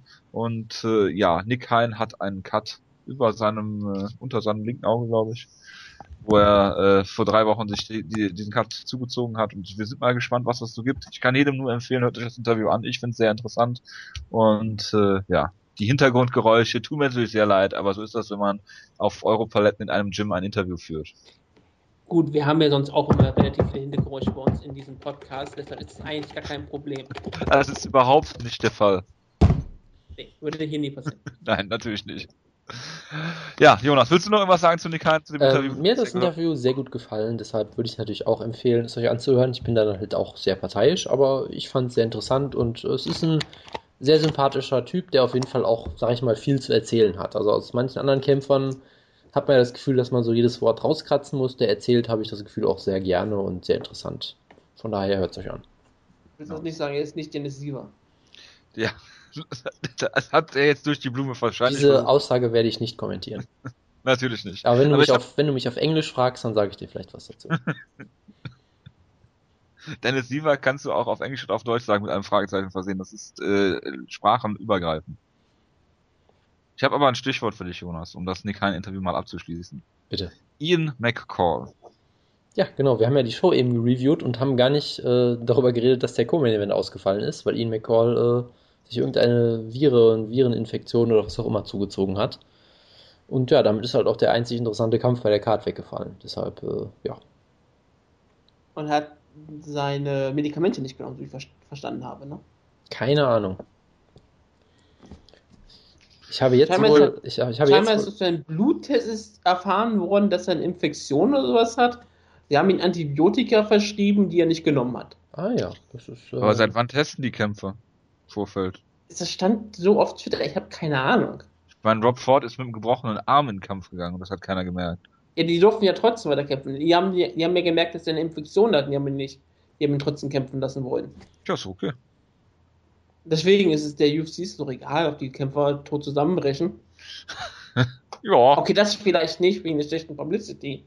genau. Aber wenigstens müssen sie weniger Geld dann zahlen. So ist es dann auch der Vorteil. Hat man eigentlich ein Anrecht als Anverwandter, angetrauter Angehöriger dann die äh, das äh, Showmoney zu kassieren? Wenn du nicht im Käfig gestorben bist, glaube eher nicht, weil du hast, bist ja nicht angetreten. Okay. Was ist denn, kriegt, kriegt Ian McCall die Kohle jetzt? Wahrscheinlich schon, oder ist er nicht Herrn Barau? Ich habe keine Ahnung. Ich glaube, dass Dana White nicht sauer auf ihn ist, deshalb wird er vermutlich sein Geld kriegen. Das ist, glaube ich, das, Entscheidungs Ah. das entscheidende Kriterium. Solange Dana White auf seiner Seite ist, ist alles in Ordnung. Ja, er ist ja McCall, ist ja fast schon McGregor, von daher. Das Schöne ist, Herr Lineker hat das Gewicht wieder nicht gemacht und erst nach zwei Stunden nochmal den Cut dann nachgeholt. Genau, und dann hatte John Lineker auch noch eine sehr, sehr lustige Aussage, wo er gesagt hat, ja, Ian McCall hätte nach dem Kampf eh ins Krankenhaus gemusst, du musst ja halt Tag vorher ins Krankenhaus, macht jetzt auch keinen großen Unterschied, das war ganz lustig. Und, No ap Tomato, Tomato. und apropos, John Lineker hat jetzt auch einen sofortigen Titelkampf gefordert. Das äh, wollte ich auch nur mal in den Raum stellen. So gut, seine Gegner scheiden schon vor dem Kampf aus. Genau. Wolltest du sonst noch irgendwas sagen zu Ähm, irgendwelchen Kokosmilch-Sachen? Ach ja, fürs Protokoll sollte ich noch erwähnen, das allerbeste an der Brasilien-Show war, dass ein User auf Twitter äh, so enttäuscht war, dass dieser Kampf nicht stattfindet, dass er einfach beschlossen hat, sich den Kampf auszudenken. Und er hat dann auf Twitter ausführlich über 30 Tweets oder sowas einen Live-Ticker dieses Kampfes gemacht, den er sich ausgedacht hat. Und das war eigentlich interessanter als die komplette Show in Brasilien. Das wollte ich nur noch mal Na gut, du liest ja auch Fanfiction. Zwei, Zweitrunden TKO durch Lineker Violence, glaube ich, ne? Das äh, kann sehr gut sein, er ist riesengroßer Lineker-Fan, von daher klingt das plausibel. Habe ich nicht auch gesagt, zweite Runde oder Lineker oder sowas? Keine Ahnung, vielleicht hast du das ja ge- getwittert. Nee, aber vielleicht habe ich ja recht gehabt. Ja, weiß ich nicht. Müsste man mal, müsste man mal äh, recherchieren. Kannst dir ja noch mal die Show von letzten Woche, von vorletzter Woche anhören. Ich denke, am Traum mich dran. Ja. Ich höre nicht Recht. den Kein-Interview. Natürlich nicht. Ich habe das. Mongoose-Interview damals gehört. Ja, der ist ja auch wieder weg vom Fenster. Das war Den auch, kennt auch keine Sau das mehr. war auch nur, weil Jonas das wollte. Ja, ja, komm. News. Ähm, ja, Hippo ist am Start und das, das Hippo hat ja äh, Fabio Maldonado und OSP äh, und OSP hat Maldonado auch herausgefordert. Ist Fabio Maldonado zurzeit der, äh, der heißeste Light Heavyweight, den man herausfordern kann? Das scheint so zu sein, ja, weil jeder sich halt denkt, der Typ, den sollte ich eigentlich locker besiegen können und sie haben ja auch im Prinzip recht, von daher, ja. Ist Fabi Würdest du Manuel auch- dann eigentlich höher gerankt als Shogun Ruhr? Äh, nein. Würde mich wundern, die Rankings wurden ja auch noch nicht geupdatet. Das kommt ja morgen erst. Ich. Sollte er höher gerankt sein als Shogun Ruhr? Auch das nicht, nein. Also da, da könnte Shogun auch 10 Kämpfe am Stück verlieren, der sollte trotzdem nicht unter Maldonado gerankt werden, sage ich man, einfach. das kann man, Nado ist Nummer 14 aktuell. Nummer 15 ist Vitor Belfort. das kann man halt auch nur in einem Kampf im Octagon entscheiden, wer da besser ist. Das wäre doch großartig, Maldonado gegen Hua. Das wäre auf jeden Fall etwas, ja. Auf jeden Fall wird Shogun gegen Anderson Silva Tough 4 Brasilien coachen. Was hervorragend ist. Und Shogun hat vor dem Kampf schon gesagt, er würde auch gegen Anderson, an, Anderson Silva antreten, wenn die Fans das wollen. Und die Fans wollen das wahrscheinlich auch, oder? Ich dachte, die Fans von Anderson Silva gegen Phil Davis. Du äh, forderst das auch, oder, Utke? Was jetzt? Shogun Ruhr gegen Anderson Silva oder Anderson Silva gegen Phil Davis? Beides.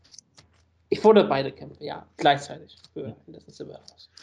Hab ich mir Nein, mir ist eigentlich egal, was Anderson Silva ganz ehrlich gesagt macht. In seiner Retirement so. Das sind sehr störende Hintergrundgeräusche, Jonas. Ich hatte mein Mikro aus, deshalb kann ich das nicht gewesen sein. Okay, Wutke. Putze Ja. meine Brille. Ach so, okay. Dann tu das doch vom Mikrofon weg. Das wäre sehr gut. Ich bin vom Mikrofon weg. Ich muss aber auch reinsprechen. Warum hast du mir eine Frage gestellt? Das war deine Schuld. Natürlich. Ähm, Dana White will nicht sagen, wer den nächsten Featherweight-Titelshot bekommt. Das ist auch wieder hervorragend, weil drei Leute, glaube ich, parallel behaupten, sie hätten den nächsten Shot versprochen bekommen. Also wir wissen ja alle, dass es Dennis Siwa sein wird, von daher müssen wir da auch gar nicht groß Ja. drüber reden. Nee, logisch. Ähm, Rumble Johnson, äh, die Anklage gegen ihn ist fallen gelassen worden. Jonas, jetzt ist er wieder zurück. Würdest du sagen, er ist völlig untainted aus der Sache Aber, rausgekommen? aber sowas von. Also es ist ja jetzt nicht so, als wäre er schon zum, zum, zum weiß ich nicht, vierten Mal oder sowas äh, von verschiedenen Frauen wegen sowas äh, beschuldigt worden. Das ist komplett untainted. Und verurteilt worden im Jahr 2009. Ja, ich weiß nicht, ob er verurteilt wurde. Ich glaube, er hat irgendwie so einen. Deal, hat er nicht so einen Deal gemacht, dass er irgendwie, ich, ich, hat, ich hatte es versucht mal zu erklären, aber ich, ich meine, er hätte irgendwie so einen Deal eingegangen, was ja auch nicht unbedingt für ihn spricht, aber wie auch immer, er ist, äh, ja, er hat, Dana White hat ja auch erklärt, dass Leute, die, ähm, was war das, irgendwas mit häuslicher Gewalt gemacht haben, dass die nicht mehr bei Ultimate Fighter antreten dürfen, was natürlich ein sehr wichtiger Schritt ist, weil die großen Talente kommen immer über Ultimate Fighter rein. Und es spricht natürlich auch dafür, dass sie vorher nie gecheckt haben, ob sie irgendwelche Hintergründe haben. Das äh, kommt auch noch dazu, ja. Ich meine, das ist ja auch kein Problem, weil dann kommt halt Mike Tyson nicht mehr zu Ultimate Fighter.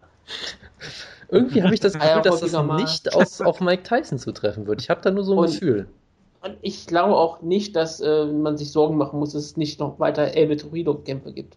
Nein, nein, der wird auch sofort äh, unter den Teppich Ah, gekehrt. Es gibt keine Problematik in Martial Arts. Nein. Nee, absolut nicht. Also Ähm, du hast jetzt aber auch nicht ähm, Josh Crispys Frau angeschaut. Das hat, Interview du hast jetzt nicht den Dr. Phil-Auftritt von. Du hast, hast das gesehen?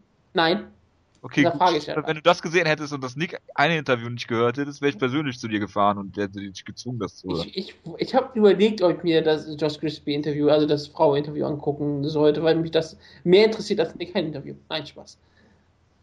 Spaß beiseite, das interessiert mich genauso wenig wie ein Nick-Interview. Ja. Spaß. Nein, also ernst kommt. Spaß beiseite, ein Nick-Interview interessiert mich. Interessiert mich genauso wenig wie ein von dir geführtes Nick-Interview. Du willst sagen, dass ich die, äh, dass ich nicht die Konstante bin, die dich dazu bringt, Interviews nicht zu hören. Du bist die Konstanze, die mich dazu bringt, nicht Interviews zu hören. Ach so, verstehe.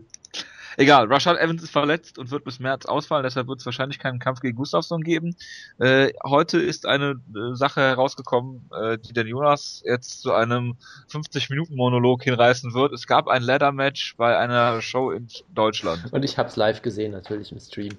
Ja, Ja, Pro es- Wrestling es gab- live kommt, dann ist Jonas aber dabei. Absolut, ja, absolut.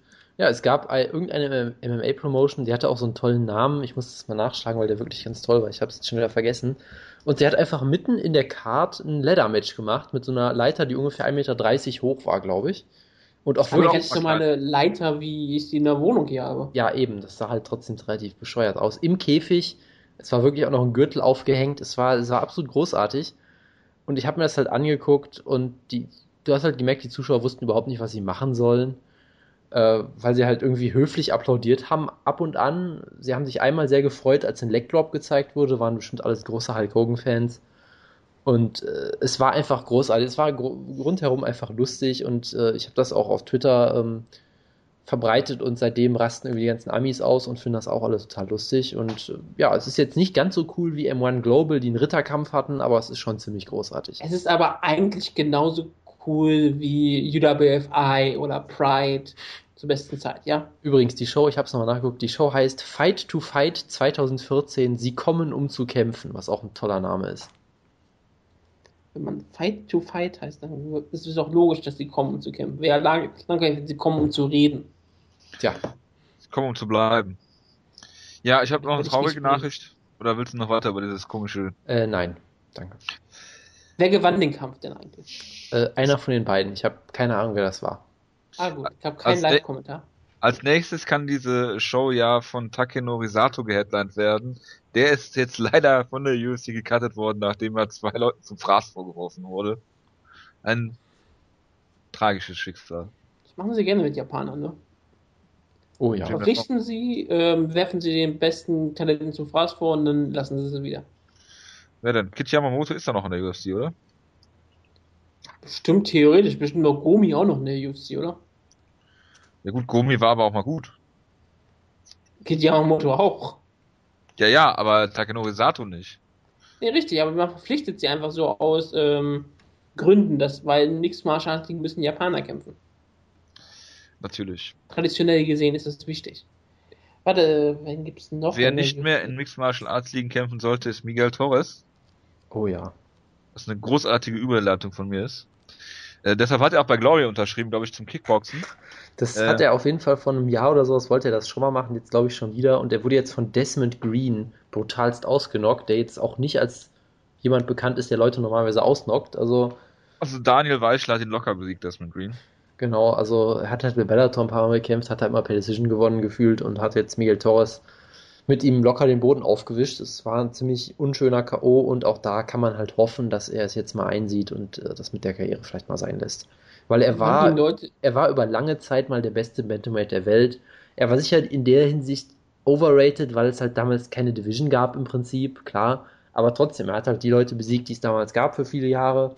Und das ist nichts, wofür man sich irgendwie schämen muss. Da kann er sehr stolz drauf sein auf seine Karriere. Deshalb äh, hoffe ich mal, dass er es jetzt auch einsieht und sich nicht weiter äh, verprügeln lässt.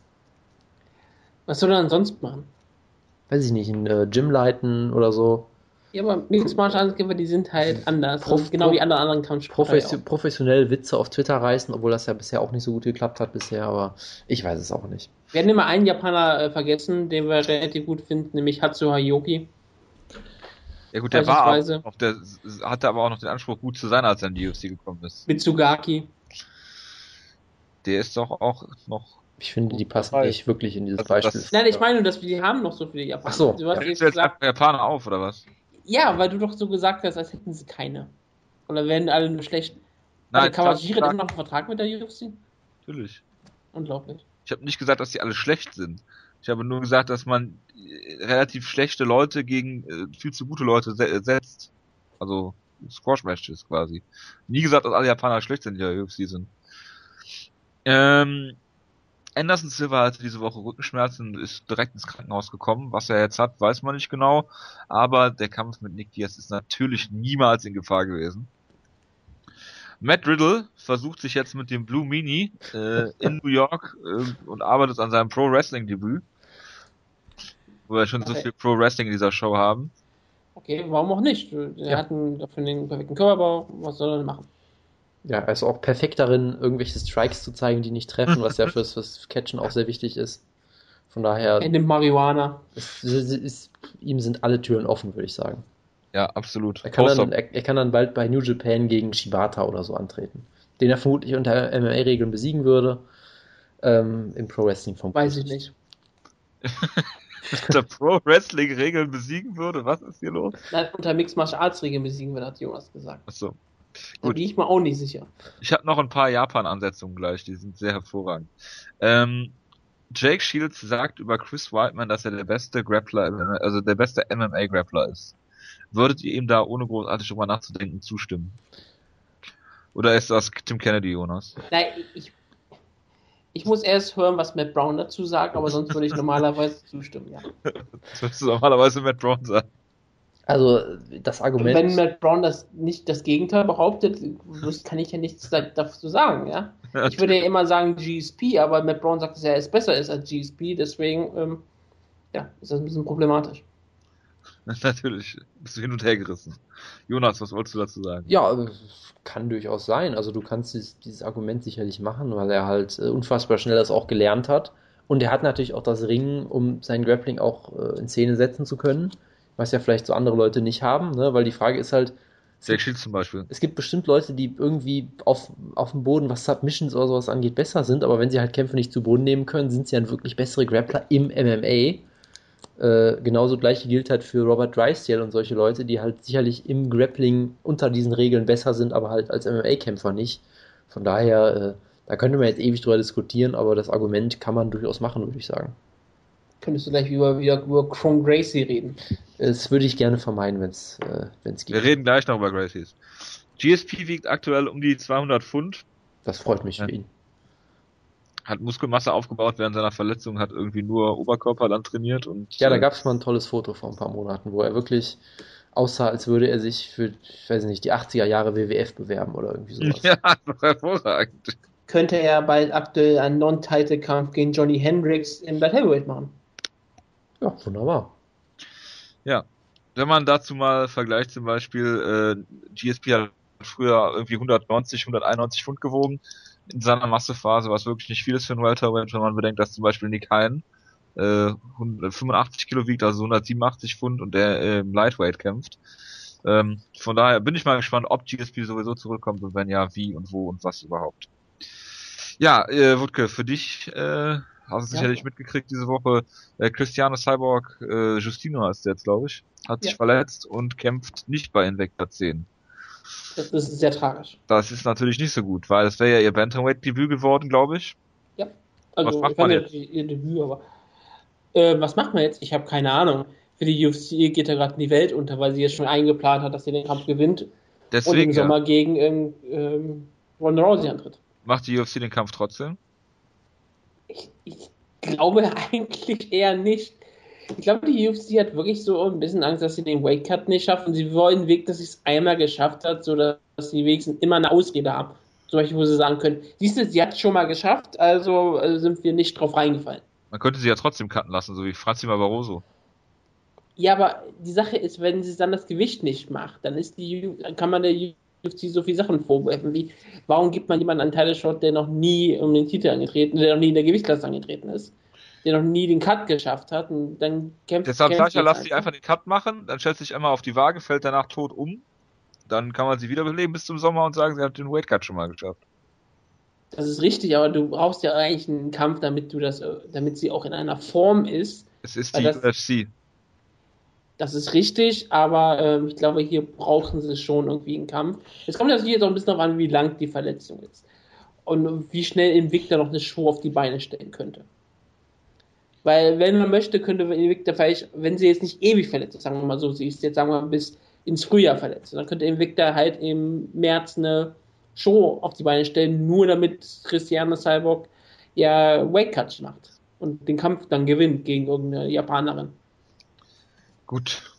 Gehen wir dann mal weiter weg von am Weil es kommt, es wird zu Ronda Rousey gegen Christiane Cyborg Santos, äh, Justino kommen, in irgendeiner Form. Das, da gibt es keinen Weg drumherum. Und dann kann Ronda Rousey retiren danach. Danach könnte, wenn Ronda Rousey den Kampf gewinnt, ihre Karriere eigentlich beenden. Das wird sie sowieso bald tun. Also. Ich glaube, 2015 wird ihr letztes aktiv, volles aktives Jahr sein. Gehen wir jetzt erstmal nach Russland. Alexander Schlemenko ist beim Sambo angetreten. Ich habe keine Ahnung, wie Alexander Schlemenko im Sambo so ist, aber er ist wohl ziemlich verprügelt worden. Kannst Wurde du von Tito Ortiz submitted. Oder? Ja. Ja. Ja, wurde er. Deswegen. Ja. Ja, und weiter? Ja. Es soll er dann im Sambo machen, was Grappling ist. Ja gut, aber gesch- geschlagen werden darf doch auch im Sambo, oder nicht? Combat Im Sambo? Sambo geschlagen? Äh, ich glaube eingeschränkt ja, aber ich glaube nicht, dass du da so viel Spinning-Zeugs zeigen kannst. Klar. Warum reden wir darüber eigentlich? Es ist Alexander Schlemenko, er hatte ein furchtbares Jahr und es wird scheinbar Ich nicht wollte, besser. von, ich, ich wollte von Amerika über Russland nach Japan. Ja, dann machen wir bei Japan weiter. Ähm, kennt ihr Gavi Garcia? Nicht persönlich. Oder Gabi Garcia? Das ist eine, ich weiß nicht, eine 1,88 glaube ich groß, 220 Pfund, ähm, DJJ Black Belt Lady, die ihr MMA-Debüt feiern sollte gegen eine 42-jährige Bantamweight-Japanerin, irgendwie bei, ich weiß nicht, One FC, kann das sein? Keine Ahnung. Auf jeden Fall wurde lange Zeit damit spekuliert, aber Gavi Garcia hat den Kampf abgelehnt und will jetzt dann doch keine Freakshow-Kämpfe. Und äh, ja. Will jemand was dazu sagen? Sonst mache ich direkt weiter mit ähm, Zeiten FC, glaube ich, ja. Ähm, da sollte der Japaner, ähm, Yoshida, der auch mal in der UFC war, kurze Zeit, glaube ich, ne, gegen Koscheck, glaube ich, verloren hat, gegen Der so Mike, brutal ausgenockt wurde von Koschek, ne? genau, ähm, sollte gegen Mike Ritchie, äh, Mike Ritchie antreten. Äh, bei Titan FC war das und äh, er hat das Gewicht allerdings verpasst, Mike Ritchie, deshalb war es kein Titelkampf, sondern ein drei Runden äh, Main Event, äh, Non-Title. Und äh, Yoshida hatte keinen Bock dann da drauf, äh, er ist zum Kampf nicht angetreten, deshalb ist der Main Event weggebrochen und äh, Titan FC hat ihn direkt entlassen. Was hervorragend ist. Ja, das ist wirklich hervorragend. Ich weiß auch nicht, was ich nach da sonst zu sagen soll. Nichts. Gut. Dazu nichts sagen. Aber zum nächsten Kampf musst du was sagen. Es ist eine Ansetzung, es ist ein One-FC-Kampf. Ähm, glaube ich. Und zwar ist es, genau, äh, Roger Gracie feiert sein äh, Debüt bei One FC und zwar gegen, wir haben letzte Woche, äh, das letzte Mal schon über ihn gesprochen, James McSweeney, der ist auf einer drei-Siege-Siegesserie. Das ist natürlich ein hervorragender Kampf. Ja, der, der Kampf ist so gut, da fehlen mir wirklich die Worte, muss ich sagen. Also ich werde unbedingt äh, gucken, dass ich die Show schaue, weil ich jetzt schon gehypt bin. Ich werde es mit dem Kalender anstreichen. Und Moment, du hast, war es Holz Gracie oder war das ein anderer Gracie? Roger Gracie, Ach nee, Roger. da- dann interessiert es mich nicht. Ich gucke nur Holz Gracie. Oh Gott. Ja, hervorragend. Wutke, hast du da irgendwelche Meinung dazu? Nein. Ja, ähm, es wird damit kokettiert, dass äh, Wanderlei Silver zurückkehrt nach Japan und bei der Neujahrsshow gegen äh, bei einer Neujahrsshow gegen äh, Phil Baroni antreten soll. Ich finde die Idee, dass die immer noch eine Neujahr Neujahrsshow haben, äh, völlig absurd. Welche Weil sie Liga macht das? Keine jetzt? Promotions mehr haben, glaube ich eigentlich. Aber gut. IGF, oder? Äh, Stimmt, Inoki würde bestimmt Inoki gerne Fight. versuchen. Ja, gut, das kann, das kann sein. Äh, ja, da gab es irgendwie einen Tweet von Brony zu. Mehr habe ich da auch nicht zu mitbekommen. Von daher, äh, Gut. ich Dann- warte mal sehr gespannt ab. Machen wir weiter. Ich habe gesehen, dass äh, Team Schlagkraft-Mitglied Tom Ninimaki einen Kampf hat gegen Honey Jason. Das Einzige, was mich in dem Fall interessiert, ist, wann der Kampf ist. Und ist leider nicht nächstes Jahr, sondern für dieses Jahr Team Schlagkraft, Jonas. Ist im Dezember. Vermutlich die nächste Niederlage von äh, Tom Ninimaki. Das ist eine fiese Unterstellung von dir. Ich tippe, dass Honey Jason nach diesem Kampf schon wieder vor Wut in eine Wand reinschlagen wird. Weil er nämlich von Tom Ninimaki natürlich deklassiert wird Natürlich. und mit einem Bulldog-Choke äh, getappt wird. Behaupte Ja, ich einfach. Ohne Hooks natürlich. Ach nee, Natürlich. irg irgendwie sowas. Ja, Honey Jason. Und ja, es gibt. Entschuldigung. ja, Honey Jason wird danach wieder äh, die Hand äh, verarztet bekommen müssen. Und danach wird er entlassen. So, jetzt habe ich mich Es- festgelegt. Gibt Inoki Bumba hier 2014. Da bin ich ja beruhigt. Gibt's Auf schon dem? Cover der Show ist auch, auf dem Cover, auf dem Poster der Show ist auch nur Inoki drauf zu sehen. Wie man kämpft er? Er kämpft gegen niemanden natürlich, aber es gibt ein Main Event. Ja. Der freut Jonas wieder. Es gibt ein Rematch, nämlich zwischen Mirko Krokop und Satoshi Ishii. Oh Jawohl. das ist hervorragend. Das ist doch. Das ha- Das haben sie perfekt aufgebaut und deswegen kommt es jetzt dazu. Haben sie perfekt dadurch aufgebaut, dass Krokop verloren hat, ja. Und Krokop dann, und dann hat. sich. Ach stimmt, der hat ja gewonnen mit so einem Elbow, ja stimmt. Dok ja, ja, großartig. Dr. Stoppage. großartig. Mit einem Elbow aus der Guard, mit Krokop immer bekannt für seine aktive Genau. Guard. ja, natürlich. Ja, dadurch ist Krokop Champion geworden, jetzt treten sie gegeneinander an und das der ist ist am. der Champion. Mirko Krokop hat Ishii durch die Dr. Stoppage abgenommen. Das ist richtig. Ach, hervorragend. Kannst dir nicht ausdenken, sowas. Or can you? Ähm, die Boston Show, die von Dennis Siever geheadlined wird gegen Conor McGregor, äh, hat einen Co-Main Event dazu bekommen. Und zwar ist das Ben Henderson gegen Eddie Alvarez. Das ist auf jeden Fall ein sehr interessanter Kampf. Ja, ich habe vor einer Weile schon mal jemanden gesehen, der spekuliert hat, so, wenn sie Eddie Alvarez loswerden wollen, stellen sie ihn gegen Bendo oder irgendwie sowas. Also es ist auf jeden Fall ein verdammt harter Kampf für ihn. Soweit würde ich jetzt nicht unbedingt gehen, aber sie geben ihm auf jeden Fall keinen Aufbaukampf, was sicherlich daran liegt, dass er auch nicht ganz billig sein dürfte, aber ich sag mal so, die Gefahr, dass er hier schon wieder verliert, besteht ja durchaus und dann ist halt ja gut, aber. Bendo ist in letzter Zeit auch nicht mehr der, der vor zwei Jahren vielleicht mal war. Nee, klar, aber du Ja, hättest auch alle Kämpfe hätte verlieren Ich müssen. sag mal so, du hättest, du hättest Eddie Alvarez jetzt auch gegen, weiß ich nicht, Jim Miller stellen können, der dann doch noch eine Stufe drunter, ich- den ich dann doch noch eine Stufe drunter ansiedeln würde oder sowas. Also das tun haben sie halt nicht getan. Von daher, es ist für beide ein sehr interessanter Kampf, weil wenn beide den Kampf verlieren, ähm, haben sie halt eigentlich ziemlich große Probleme. Deshalb äh. Beide gleichzeitig den Kampf verlieren. Auch dann, ja. Also von daher tippe ich natürlich auf einen Double Knockout, Kann aber man nicht vorstellen, ähm, dass sie einen von beiden ra- rausschmeißen. nee, das Also nicht. Overeem schmeißen sie ja auch nicht raus. Nee, das nicht, aber weißt du, was ich meine, wenn Eddie Alvarez mit so viel Hype reinkommt und dann direkt zweimal am Stück verliert, das wäre schon ziemlich hart für ihn. Und für Bendo wären dann halt alle, alle Hoffnungen vorbei, dass er jemals wieder einen Titelkampf kriegt. Vielleicht geht er dann ja ins Welterweight hoch oder so, aber äh, ja, guter Kampf, bin ich mal gespannt drauf. Oder Cutte ins Featherweight. Warum nicht? genau. Ich meine, guck dir Overeem an. Hat auch gegen Brock Lesnar äh, gewonnen, dann Drogentest, dann äh, nur noch Kraut und Rüben. Ist doch hervorragend. Ähm, ja, äh, wird die Wutke. Card ganz schön überladen, muss man ganz ehrlich mal sagen. Ich meine, das ist auch eine relativ schwierige Card, denn es ist ja am selben Tag wie die NFL Championship Spiele. Mm, Sie wollen halt sicher gehen, dass die Show ein gutes Rating zieht, weil wenn McGregor im Main Event steht und das Rating nicht gut ist, dann wäre das halt PR-mäßig ganz schlecht für die UFC. Ja, Es wäre absolut. PR ganz schlecht, aber man muss halt die irischen Ratings damit einrechnen. Natürlich. Genau, das, Natürlich. das, das ganze Land wird ja stillstehen. Das muss man ja wieder Natürlich, weil es ja auch mitten in der Nacht ist. Ja, sicher, aber trotzdem. Die Aussage ist faktisch korrekt. Ja, das ganze, das ganze Land steht still. Genau wie jeden anderen, äh, wie jede andere Nacht von Samstag auf Sonntag. Ähm, nächster Kampf. Wutke, Matt Brown gegen Tarek Seferdin im Januar in Schweden. Ich verstehe den Kampf nicht. Ich Wieso? verstehe nicht, warum der in Schweden ist, sagen wir es mal so. Das ist, Es das ist ist Matt schon mal der erste. Brown, Tarek Seferdin wird sich 3 Welterweight gegen verletzen. Tarek Seferdin. Ja, sie wollen halt den Matt Brown-Hype jetzt endgültig beenden und äh, deshalb wird Tarek Seferdin natürlich per Leg-Kick TKO gewinnen und es wird großartig. Ja, aber warum will man den Matt Brown Hype beenden, indem man einen jemand besiegt, den keine Sau kennt? Ja, so kann man den Hype ja auch beenden. Ja. Ja, es ist ein Sieg, aber weiter. Deshalb heißt, rollt der Hype-Train ja wieder weiter an. Achso. Ich meine, ich verstehe, man möchte Matt Brown warm halten für GSP, falls GSP dann wieder zurückkommt.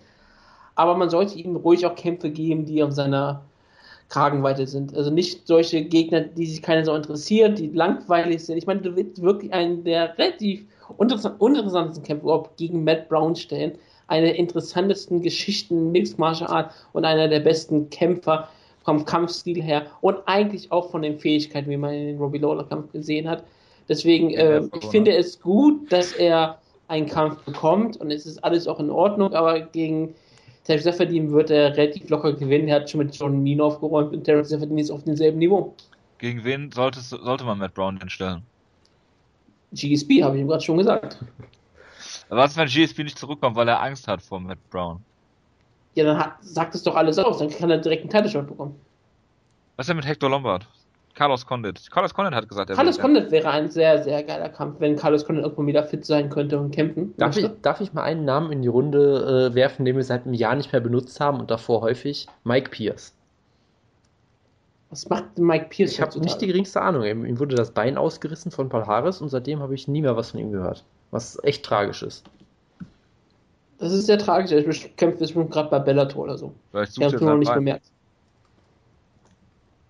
Nein, nein, Matt Brown gegen Tarek Seferdin ist halt ein Kampf und ich glaube auch wirklich, dass Matt Brown den Kampf eindeutig gewinnen würde. Das meine ich auch völlig ernst. Es ist nicht irgendwie, wo ich die ganze Zeit äh, das behaupte und ich meine es eigentlich gar nicht so, sondern ich meine das vollkommen wirklich so. Das ist meine ehrliche Meinung. Häufig sagt man sowas, ja, man meint eigentlich das Gegenteil. Aber nein, ich meine es wirklich so.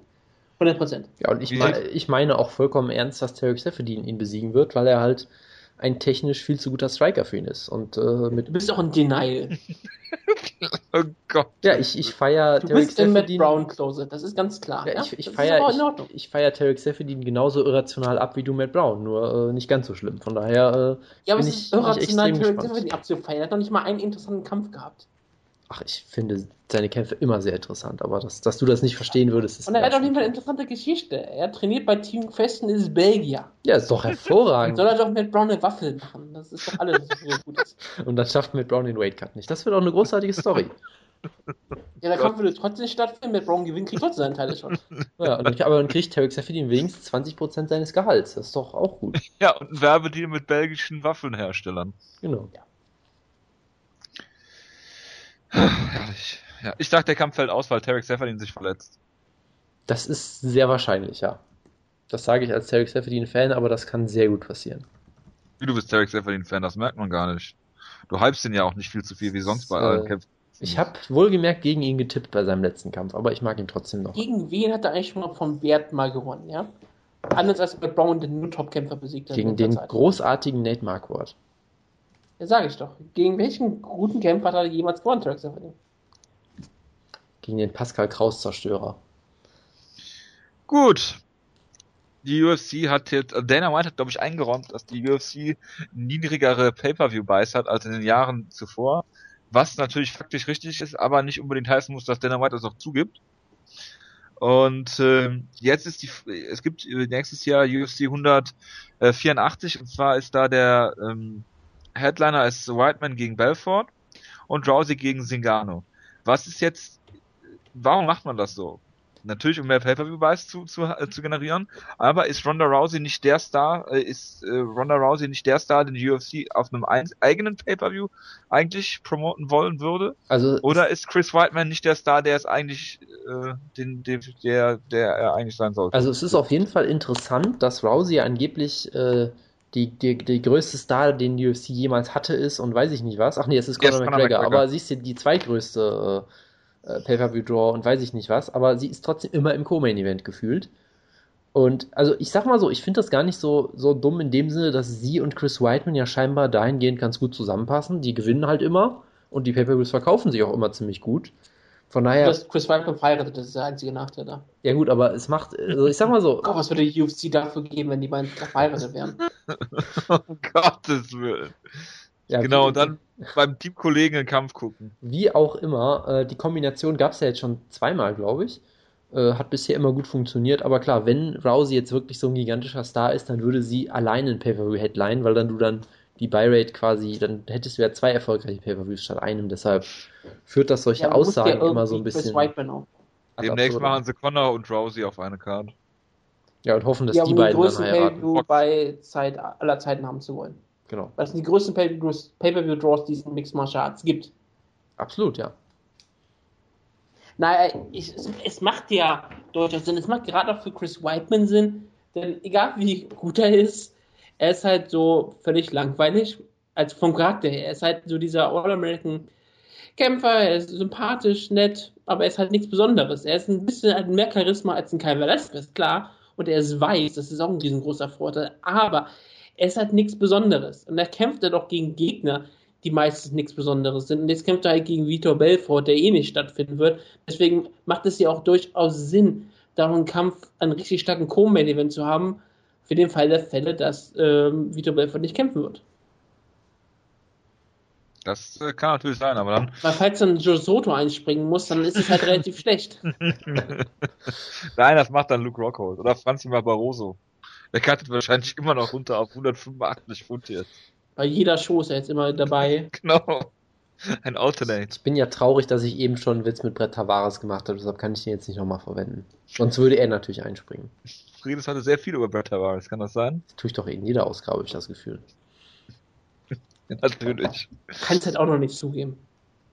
Wo sollte Best- Tavares nochmal ge gerankt sein laut dem Woodke Ende des Jahres? Platz 8 war es, glaube ich. Okay, er ist aktuell nicht. Nee, Moment, nee, doch, doch, doch, doch, doch, doch. 15. Das ist relativ nah dran, muss ich ganz ehrlich sagen, ja? Klar. Ist noch Also, alles um- drin.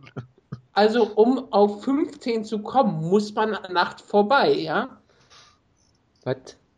10 mal bis 15, ja? Achso, verstehe. Welche Zahl kommt da drin vor an wahrscheinlich achter Position? Siehst du? Ich bin also eigentlich relativ nah dran. Verstehe. Du kannst 15 nicht sagen, ohne 8 zu denken. Ja. Das muss man jetzt mal kurz im Raum stehen lassen. Und wenn du 8 plus 7 machst, dann bist du bei 15. Wer ist Nummer 7? Äh, Nummer 7, ich gucke mal eben, ist. Jetzt muss ich die Seite wieder öffnen. Keine Ahnung, Moment. Jetzt kackt hier mein Rechner Ich, gerade ich ab. tippe einfach auf Tim Kennedy, weil es lustig wäre. Die Nummer 7 ist aktuell Tim Kennedy. Und siehst du, Tim Kennedy ist my man und deswegen kann ich ohne Probleme behaupten, dass eigentlich die Nummer 8 Brett Tavares ist. Ich hätte es nicht. Denn Brett Tavares minus Tim Kennedy ist die Nummer Piolo Romero. 8. Ja. Ähm, gut, dann haben wir es, glaube ich, abgeschlossen. Ja. Gibt nichts mehr, worüber wir reden sollen. Oder hast du noch was, Jonas? Nee. Dann gehen wir jetzt über zu der Mexico City Show. Im Main Event haben wir nach dem Ausfall von Ken Velasquez jetzt Fabricio Maldonado, äh, Maldonado, ah, sehr gut, äh, Fabricio Verdum gegen äh, Mark Hunt. Ich sag's nochmal, das sind ungefähr 2500 Meter oder 2200 Meter über normal Null. Das heißt, ein Heavyweight-Kampf im Main Event ist immer eine gute Idee für solche, äh, für solche Orte und äh, ja, Mark Hunt hat noch Probleme mit dem Weight Cut und äh, Fabricio Verdum kämpft jetzt gegen einen völlig anderen Kämpfer als gegen Kane Velasquez. Naja, völlig anderen Kämpfer, ist vielleicht ein bisschen übertrieben zu sagen. Gegen Meine- einen völlig anderen Kämpfer als Kane Velasquez. Mark Hunt ist auch bekannt für seine Takedowns, von daher passt das schon. Und für seine Sie Karte. haben beide, sie beide striken. Das kannst du, glaube ich, bei jedem UFC-Kämpfer sagen, dass der auch strikt. Richtig. Ja, also. So viel zu den Gemeinsamkeiten. Ja, Wutke, wie siehst du denn den Kampf Fabricio Verdum gegen Mark Hunt? Um einiges interessanter als natürlich äh, Fabricio Verdum gegen Cain Velasquez. Denn ich weiß gar nicht, gegen wen Cain Velasquez äh, hätte kämpfen sollen, weil er kämpft ja nur gegen zwei Gegner überhaupt noch und deswegen war ja klar, dass er gegen Verdum nicht antreten wird. Deswegen freut es mich, dass Mark Hunt eingesprungen ist, weil der hat ja die perfekte Story. Er ist eigentlich die Bilderbuch-Story von Matt Brown, nur dass er sogar den Titelteil schon bekommt. Und deswegen freut es mich einfach, dass dieser Kampf stattfindet. Es ist auch schön für Mexico City, dass sie halt auch wirklich jemanden haben, den sie interessiert, nämlich Mark Hunt oder Verdum und Oder nicht beide. Cain Velasquez. Das ist eigentlich ja egal. Ich meine, es ist ein toller Kampf. Es, ich kann einfach mir keinen Mixed Martial Arts Fan vorstellen, der ehrlich, so richtig so ein Hardcore Mixed Martial Arts Fan, der ehrlich der Meinung ist, dass ihm kein Velasquez lieber ist als Markant. Den normalen Fan vielleicht, weil kein Velasquez bestimmt etwas bekannter ist oder was auch immer, aber Mark Hunt ist das, ist das alles, was wir wollen. Der ist ein völlig limitierter Kämpfer, hat diesen unfassbar tollen Körperbau, er hat diese Geschichte, dass er nie in der UFC hätte antreten sollen. Und dann trat er an, verlor gegen Sean McCorkle. Und dann auf einmal hat er dann eine riesengroße Karriere gestartet, Leute ausgenockt links und rechts und hätte fast einen Title bekommen. Da ging Juniors alles verloren. Da war alles schon verloren. Dann kam er doch wieder zurück und jetzt tritt er gegen Fabrice Verdum an, um den Titel. Klar, Interimstitel, aber eigentlich ist es ja um den Titel, weil Kevin das eh immer verletzt ist. Und wenn er antritt, kämpft er eh gegen Junior dos Santos irgendwann. Deswegen äh, bin ich sehr gespannt drauf. Und es ist ein interessanter Kampf weil solange der Kampf stehen stattfindet, kann man kann jeden besiegen. Und ich weiß auch nicht, wie, wie stark, wie, wie stark die Takedowns für Verdum sind, jemanden zu Boden zu nehmen wie Markant, der ja doch relativ stabil gebaut ist. Ich glaube, in der zweiten Runde wird Markant vom Stuhl einfach auf den Boden fallen. Das glaube ich nämlich nicht. Markant ist relativ, ähm, ich, ich will nicht sagen, er hat Kondition, das, er ist aber jemand, der gibt nicht auf. Ich glaube nicht, dass er von Weil er nicht mehr fällt. aufstehen kann. Also sagen wir es so, Mark Hunt hat Ja, keine... und das hat ähm, auch Jolo Romero nicht aufgehalten. Natürlich. Das wäre so großartig, wenn es das zweite Stoolgate gibt. Ja, also was man, was man für Markant sagen kann, er wird sehr müde, aber er kann dann weiterkämpfen. Es gibt ja manche Kämpfer, die dann einfach so zusammenbrechen. Markant, äh, der kann sich da durchaus durchkämpfen. Das und kann dann gegen Ron Nelson gewinnen. Genau. Ich glaube, große, die große Frage ist ja eher, ob Markant das Gewicht schafft. Das wäre natürlich auch geil, wenn es dann ein Non-Interims-Titel-Match wird, weil er das Gewicht nicht schafft oder so. Das würde noch zu Aber da kann, ist das dann auch so eine Geschichte, wo Fabrizio Verdum den Titel gewinnen kann, wenn er gewinnt? Das wäre auch großartig, dass das so ein halbes Interims-Titelmatch wäre. Statt einem kompletten Titelmatch dann ein halbes Interims. In Japan mit diesem ja Frauenkampf, den es da gab. Genau, Mizuki ihn, genau, das, das, wäre noch besser. Markant knockt ihn raus und verliert dann per DQ. Das wäre mal so richtig großartige Regeln, die die UFC unbedingt einführen sollte, ja. Natürlich. Aber dann äh, Markant direkt gegen Cain Velasquez stellen. Ja, das wird nicht stattfinden. Markant ist nicht Junior Santos. Oder Bigfoot Silver. ja, natürlich. Das ist äh, absolut richtig. Aber wirklich, Markant ist. Wir wissen alle, was Markant kann. Er ist ein toller Kickboxer und hat unfassbare Knockout-Power. Das ist alles. Das ist total geil, ja. Er ist ein Kämpfer aus einer Zeit, die es eigentlich nicht mehr geben darf und er ist auf einmal trotzdem in einem Titelkampf und das auch noch vollkommen verdient. Und er kämpft gegen jemanden wie Verdum, der auch mal komplett limitiert angefangen hat als reiner Grappler und im Stand überhaupt keine Chance hat. Jetzt ist er da richtig zusammen äh, aufgewachsen als ein richtig guter Striker, der Leuten da unter richtige Probleme setzt, der eigentlich nur noch Stärken besitzt meine, was ist die große Schwäche von Verdum? Vielleicht sind seine Takedowns. Ich weiß wirklich nicht, wie gut seine offensiven Takedowns sind. Aber sein Striking war bisher gut, konditionell ist er sehr stark, seine Submissions sind absolute Klasse. Er hat, er fügt über alles und Verdum wäre der richtige Gegner gewesen, um Kai Velasquez unter Probleme zu setzen. Nur jetzt kämpft er gegen jemanden, der diese Knockout-Power hat, die ja Kai Velasquez bekannterweise nicht hat. Wir wissen ja alle, Kai Velasquez hat keine Knockout-Power. Und dafür hat Verdum deswegen ah. nicht so wirklich drauf trainiert. Und jetzt kämpft er gegen Markant, der nur einmal ihn richtig hart berühren muss und dann kann Verdum ausgenockt werden. Ja, und das hat nichts damit mit zu tun, dass Verdum äh, ein schwaches Kind hat. Ich wüsste nicht, dass Verdum ein wirklich schwaches Kind hat. Und meine, er hat ja damit schon mal rumgespielt, damit damit Fedor Emenenko besiegt, dass er einfach nur mal sagt, ich bin ausgenockt, hier äh, bitte komm mir zurück zu Boden.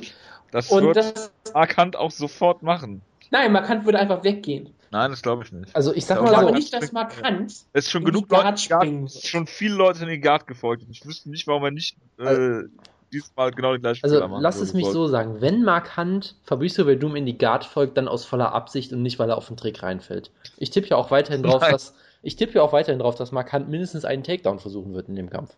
Weil er halt Mark Hunt ist. Warum soll er es nicht tun? so. Und Fabrizio Verdum will aus Versehen, es ist Fraud. Ja, irgendwie so. Also ich muss sagen. Wäre auch geil, wenn man kann nicht so Boden nimmt und dann mit Groundpot ausnockt. genau, oder mit dem Krokop-Choke submitted. Genau, oder ich habe ja weiterhin gesagt, wenn er wirklich müde wird, dann versucht er noch die Ben Rothwell äh, Gedächtnisarmbar. Aber ich muss sagen, ich, ich freue mich wirklich sehr auf den Kampf, gerade weil er halt so absurd ist. Auf dem Papier sollte Verdum das gewinnen. Ich halte Verdum fast schon für einen besseren Striker mittlerweile. Also, oder sagen wir es so, die Entwicklung, die Entwicklung, die er gemacht hat, ist wirklich unglaublich, ja Er hat extrem guten Multi-Clinch jetzt, womit er Roy Nelson komplett zerstört hat.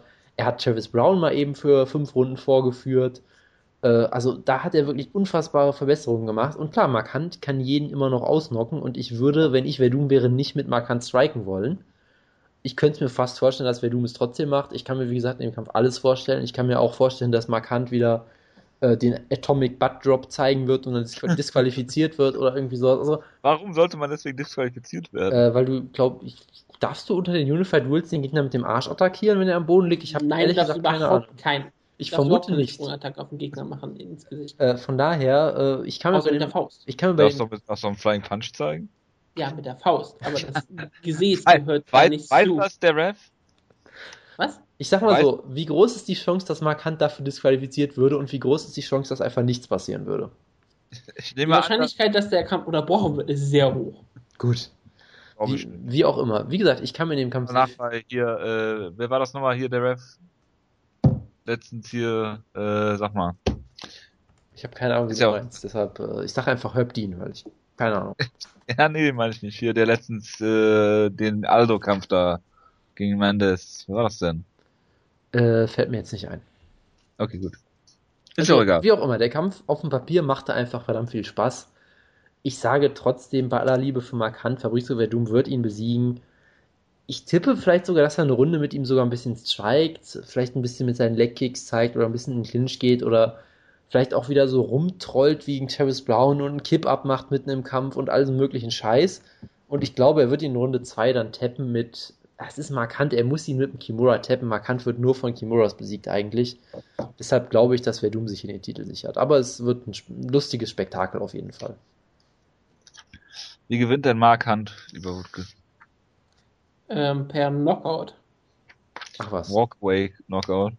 Ja, er wird, ähm, wenn er gewinnt, wird er ihn mit einem Muay Thai ähm, Clinch, in den Muay Thai Clinch gehen. Er wird ihn zweimal in die Rippen, Dafür ist Kicken? Mark Hunt ja bekannt. ja. Er wird ihn dann nach wegstoßen und ihn dann Uppercut verpassen, der ähm, Fabrizio ausnockt. Er wird, Verdum wird hinter, er wird direkt an den Käfig, äh, sich an den Käfig lehnen und wird dann langsam zu Boden sacken, während Markant weggeht. Während Mark Hunt schon beim Siegerinterview ist. Das wäre sehr interessant, ja. Und danach wird er seinen Titel verteidigen gegen solche Gegner wie Pavel Nastula oder Yosuke Nishijima. Okay, gibt's dann, also wird dann der Interimstitel einfach parallel weiter verteidigt. Obwohl Ich bin eigentlich dafür, dass er nicht vereinigt wird. Ich bin einfach dafür, dass Mark Hunt sich weiterhin einfach Champion nennen kann, während, während kein Valdez einfach der echte World Champion ist. Und während Mark Hunt uns allen einfach nur erfreut, dass er UFC Champion ist. Das wäre absolut großartig. Ja, ich wir, sag, wir brauchen keinen Unification Kampf. Wir brauchen nicht keinen, weil das das gegen Markant. Wir brauchen Markant gegen andere. Wir brauchen die, wir brauchen die alte Heavyweight Division. Ja, Markant verteidigt nur noch Titel gegen, gegen Andrialowski beispielsweise. Tim Markant gegen ja. Andrialowski. 2015. Warum denn nicht? Warum, warum denn jetzt wirklich? Was macht ja? eigentlich Paul Brantello? Kann man den mal zurückholen vielleicht? Richtig, der Headhunter. Don't fear me. Warum? Äh. Brad 1. Du könntest dir also nur vorstellen, dass wenn Mark Hunt den Kampf, äh, den Titel verliert, dann gegen Cole Conrad. Ja, wenn Cole Conrad zurückkommen würde, dann würde ich natürlich Cole Conrad gegen Cain Velasquez sehen, weil ja Cole Conrad der wahre Cain Velasquez-Killer immer noch ist. Natürlich, logisch. Hast du, hast du erst damals mal die Cole Conrad-Kämpfe angesehen? Cole Ja, Conrad hätte, hätte ähm, wirklich ähm, Cain Velasquez äh, deklassiert. Also das, er ist in jedem Belang besser gewesen. Er war ein besserer Striker, besserer Grappler, besserer Körperbau. Leute, Natürlich. ich möchte nur noch eine Sache kurz in den Raum werfen, bevor wir weitermachen. Eric Prindle ist aktuell Free Agent. Ist er? Aber er hat, glaube ich, keinen Kampf gegen Markant verdient. Man weiß es nicht. Also Natürlich. ja, Markant wäre eine tolle Geschichte. Und wie gesagt, er, er, er hält sehr viel aus. Und ich glaube, er hat diesen eisernen Willen, den man braucht, um ein Champion zu sein. Die Frage ist einfach nur, kann er in der fünften Runde noch so kämpfen wie in der ersten Runde? Er hat gegen Bigfoot, Oder- äh, Bigfoot Silver einen tollen Kampf abgeliefert, auch in den letzten Runden. Das war aber auf Sea-Level, glaube ich, und nicht auf 2300 Metern Höhe. Und selbst wenn es etwas über war, wäre oder was auch immer, es war auf jeden Fall nicht so hoch wie Mexico City. Das ist richtig. Ich glaube, fast nichts ist so hoch wie Mexico City, wo die UFC bisher war. Denver. Denver ist äh, wesentlich niedriger als äh, Mexico City. Aber ziemlich hoch. 1600 Meter und Mexico City, glaube ich, 1200, 2200 oder 2300. Das macht keinen Unterschied für die UFC. natürlich nicht. Nein, aber die UFC scheut natürlich auch keine Heavyweight-Kämpfe in diesen Höhen. Vielleicht hat deshalb keiner mal etwas abgesagt. Ist doch in Tijuana machen können oder sowas. Aber gut. Das nur Ich- nebenbei. Ich weiß gar nicht, ob die UFC noch andere Städte in Mexiko kennt, außer Mexico City, weil es halt Mexico City heißt. Cancun Das kann sich Dana White gut merken. Cancun kennen die bestimmt noch. Das kennt doch jeder Amerikaner. Okay, gut. Äh, meine Meinung zu dem Kampf ist, ich denke, dass Fabricio Verdum hier relativ leichtes Spiel haben wird. Ich mag Mark Hunt natürlich sehr gerne, aber er wird gegen Fabricio Verdum äh, keine Chance haben. Es kommen so viele Faktoren dazu. Short Notice, der Gewicht, äh, der, also der Cut, den er machen muss. Äh, Verdum hat in letzter Zeit gezeigt, wie gut er ist, wie sehr er sich verbessert hat. Mark Hunt ist natürlich immer noch diese Feel-Good-Story, äh, ohne Frage, aber äh, ich sehe einfach, dass Verdum hier den Kampf äh, wie auch immer gewinnt. Vielleicht eine Submission. Vielleicht folgt Mark Hunt mir auf den Boden in einem Zustand geistiger Umnachtung und wird dann submitted per Triangle Armbar oder sowas. Ähm, ja, wie dem auch sei, ich denke, dass Mark Hunt hier äh, leider verlieren wird. Auch wenn ich, wenn er, wenn er äh, gewinnt, das natürlich äh, zu äh, Freudensturm bei meiner Person führt. Gut, ich glaube der Co-Man, ich weiß nicht, was der Co-Man-Event ist. Noch, da sind Ich weiß gar nicht, was, was der Rest der Karte ist. Jake Ellenberger gegen Calvin Gastelum zum Beispiel steht auf äh, der Karte. Gangsters Paradise, my man. Ist Calvin Gastelum eigentlich Team Schlagkraftmitglied? Äh, ich glaube schon, ja, aber ich bin mir jetzt nicht sicher und ich bin auch zu faul nachzugucken. Ich bin großer Fan von Kevin Gastelum gewesen, deswegen könnte ich mir sehr gut vorstellen, dass ich ihn mehrfach vorgeschlagen habe. Und er ist natürlich Team Plattform. Mehrfach mehrfach in mehreren Gewichtsklassen vorgeschlagen hast, um ihn unterzubringen. Ja, ich, ich, ich bin halt so großer Fan von ihm. Ich habe ganz klar für ihn ähm, gehypt und er hat für uns zwei Siege bisher verursacht. Gegen Rick Story und Nicolas Musoka. Sehr gut. Gut, dann äh, Jonas, äh, sag mal was zu dem Kampf Jake Ellenberger gegen Calvin Gastelum. Ja, also es ist ein, wie ich finde, ziemlich interessanter Kampf. Äh, ich halte ja auch viel von Gastelum, vielleicht nicht ganz so viel wie Jojo, was ja kaum möglich ist, weil es ja, glaube ich, Jojos absoluter Lieblingskämpfer auf der ganzen Welt ist. Nee. Ähm, okay, aber Gastelum ist auf jeden Fall natürlich verdammt gut. Er ist noch unbesiegt, er ist erst 23 Jahre alt und dafür halt schon extrem weit, kann eigentlich alles ziemlich gut. Ähm, ich habe bei ihm halt trotzdem immer so ein bisschen Fragezeichen. Also gegen Nikolaus Musoka hat er mich jetzt auch nicht vom Hocker gerissen. Ich erinnere mich jetzt nicht mehr so genau. Er hat, glaube ich, die erste Runde relativ klar verloren. Also er hat ja äh, Rick Story klar besiegt. Wie auch immer, er ist gegen Musoka hat er mich jetzt nicht vom Hocker gerissen. Musoka ist halt solide und er hat halt gewonnen. Von daher kann man ihm da jetzt auch keinen Vorwurf draus machen. Äh, für, gegen Rick Story hat er für mich damals verloren. Das weiß ich noch ganz genau. Das war aber auch ein ziemlich enger Kampf. Er hat Rick Story in der ersten Runde fast ausgenockt, wurde dafür in der dritten Runde selbst äh, zu Boden geschlagen. Also das war ein sehr enger Kampf. Und wir haben ja jetzt auch gesehen, Rick Story ist verdammt gut und vermutlich Wollte auch. Rick Story nicht demoralisieren. Und Rick Story wurde vermutlich auch so ein bisschen underrated, weil er hat ja jetzt auch ähm, den großen Hype-Train von Gunnar Nelson entgleisen lassen. Von daher. Und er hat auch mal Jack Ellenberger besiegt. Genau, also von daher, ich halte von beiden eigentlich sehr viel. Oder nein, Quatsch, also ich meine jetzt. Jake Ellenberger halt so viel. Nein, ich war, ich war jetzt immer noch bei Gastelum und Story. Ich halte von beiden viel und fand den Kampf Oh. daher auch sehr eng. Von daher, selbst wenn ich den Kampf jetzt für Story gescored habe, ist das ja keine negative Aussage über Gastelum in dem Sinne. nee, wäre aber auch falsch. Äh, von daher, und ja, Jake Ellenberger, von dem habe ich auch mal viel gehalten. Wutke wird sicherlich gleich drüber reden, dass er den Kampf gegen Jake Shields damals gecallt hat. Ja, ich habe Ähm. damals Kampf gegen Jack Seaton gecallt, das ist eine ganz schöne Ausgabe. Das komplette Finish habe ich so genau vorher, vorher gesagt. Genau, und das Absurde ist halt, das war äh, im September 2011 und da, das war auch der Höhepunkt seiner Karriere bisher im Prinzip. Also gegen Diego Sanchez hatte er auch schon so ein bisschen Probleme. Das war ja, glaube ich, Ich fand der, eigentlich sein Höhepunkt seiner Karriere war eigentlich das Gesicht nach dem Martin Campman-Kampf, das weil diese Tränen langsam Ach ja, stimmt, wo langsam diese Träne sein Gesicht, wo er wie so eine Szene Während er aus, ein solches Gesicht gezogen hat und zu Martin Campman gestarrt hat. Das war so eine Szene wie aus einem Das- Hollywood-Film, ja, genau. Ähm, nee, also der Kampf gegen Dio Sanchez damals war ja, glaube ich, auch der Kampf, nachdem Dana White gesagt hat, okay, Main Event sollten fünf Runden werden, weil Dio Sanchez hätte den Kampf auf fünf Runden gewonnen, vermutlich.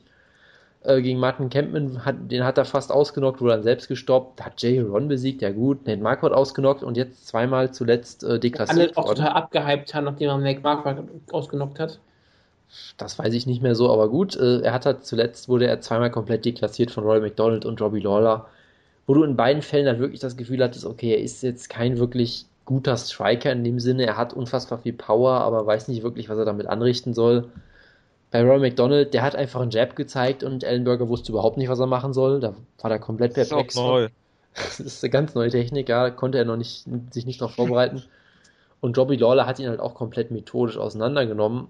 Was natürlich keine Schande ist, weil ich meine, Rory McDonald ist der drittbeste Welterweight auf der Welt und Robbie Lawler ist der zweitbeste Welterweight auf der Welt. Also das sind natürlich auch absolut keine Schande, nur die Art und Weise, wie er verloren hat, äh, lässt einen halt schon so ein bisschen zweifeln, weil halt für viele Leute hat er sich im Prinzip seit 2011 nicht mehr weiterentwickelt und wenn dann eher noch zurückentwickelt und im Prinzip, er hat halt auf dem Papier verdammt gutes Ringen, äh, hatte immer Cardio-Probleme, hat unfassbare Knockout-Power, aber ist jetzt auch kein guter Striker, kein wirklich guter Grappler, also er hat immer noch, glaube ich, relativ viel Potenzial, theoretisch, ist auch erst 29, aber ich sag mal so, viele Leute haben es mittlerweile aufgegeben, so ein bisschen an ihn zu glauben, weil sie halt gedacht haben, Du zum Beispiel. wenn Ellenberger diese Verbesserung nochmal macht, und dazu müsste er halt wirklich sein Striking komplett, ja nicht neu erfinden, aber er müsste schon da sehr viel neu machen. Wenn er das könnte, hätte er es vermutlich schon gemacht und er hat es bisher halt noch nicht hingekriegt und deshalb haben halt viele Leute so ein bisschen den Glauben an ihn verloren.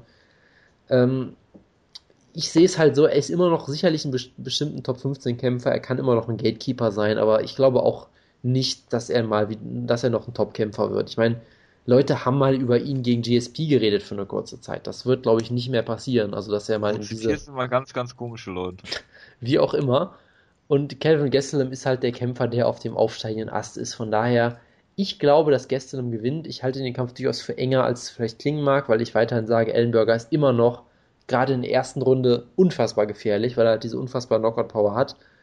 Gastelum hat zuletzt in der ersten Runde auch gerne mal gepennt, zumindest gegen Musoke. Und von daher, ich glaube, Gastelum gewinnt eine Decision, aber ich glaube, es wird durchaus enger, als man vielleicht denken könnte. Es wird aber unterm Strich dann doch ein Sieg für ähm, äh, Gastelum werden. Und ich gucke jetzt gerade nochmal bei MMA Decisions nach. Äh, da gab es bei den Media Scores äh, 70% oder 60% haben für Rick Story gescored, den Kampf damals. Von daher. Ähm, ja, aber dass MMA-Journalisten ja keine Ahnung haben, ist ja auch weitreichend bekannt. Gut, Jojo. Ja, auch mal Kämpfe für Geber Melendez dafür. Ja. Wutke. Ich was soll ja noch groß zu sagen, wenn Gott Jonas alles weggenommen hat. Ich wollte genau das gleiche sagen. Äh, noch genau dieser gleichen Form. Ich wollte auch mal angeben, mein Wissen. Nein. Äh, Jack Ellenberg ist wirklich dieser perfekte Gatekeeper. Er besiegt wirklich alles, was so darunter, was unter so Top 5 ist. Dagegen gewinnt er meistens und meistens auch relativ deutlich. Aber kommt immer wieder Niederlagen rein gegen Gegner, die entweder auf dem aufsteigenden Ast sind, weil sie vielleicht, Martin Kempen war ja auch mal auf diesem Level, wo er dachte, okay, Martin Kempen kriegt irgendwann mal einen Teileshot, hat er dann sich ja nicht ganz gezeigt, aber Ronald McDonald, Robbie Lawler, klar, waren viel besser. Carlos Condit hat gezeigt, dass er ein viel besserer Kämpfer ist. Aber alles, was so, dass das nicht nach ganz oben schafft, da gewinnt er der UFC eigentlich immer. Und das ist halt jetzt eine spannende Frage. Kevin Gastelum ist noch ein sehr junger Kämpfer, ist noch in Anfang seiner Entwicklung. Die Frage ist halt, eher nicht, ob Kevin Gastelum generell mal vielleicht ein Topkämpfer werden kann. Ich, ich glaube eigentlich daran, sondern ich frage, ist er jetzt schon einer, der vielleicht mit den Topkämpfern mithalten kann? Und da ist Jake Ellenberg ein perfekter Test. Und wir werden, wir werden sehen. Ich wäre nicht überrascht, falls Jack Ellenberger äh, Kevin Gastelum eine Liga zugefügt. Das wäre auch keine schlimme Niederlage für Gastelum. Es würde Jack Ellenberger wieder etwas Aufwind geben, aber ich glaube nicht, dass er es jemals wieder nach ganz oben schafft. Und warum auch nicht? Er hat damit eine ziemlich sichere Zukunft in der UFC. Er wird immer wieder gegen jung, äh, junge Leute antreten, dann vielleicht ab und an mal wieder die Chance haben. Er könnte so diese Rolle übernehmen, die, ähm, wie hieß der, Chris Lyle hatte. Meistens hat er ja auch gerne den langweiligen Kämpfer, deswegen, ich sag mal so, ich vermute, dass Jack Ellenberger einen harten Kampf abliefern wird, aber ich bin einfach Fan von Kevin Gastelum.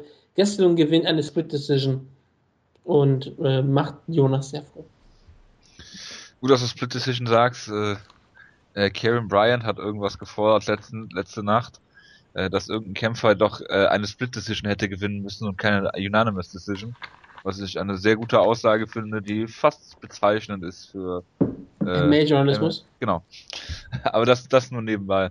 Ich denke, dass äh, Calvin Gastelum hier ähm, die erste Runde überleben muss, in Anführungsstrichen, weil da Jake Ellenberger halt noch relativ gefährlich sein, sein kann.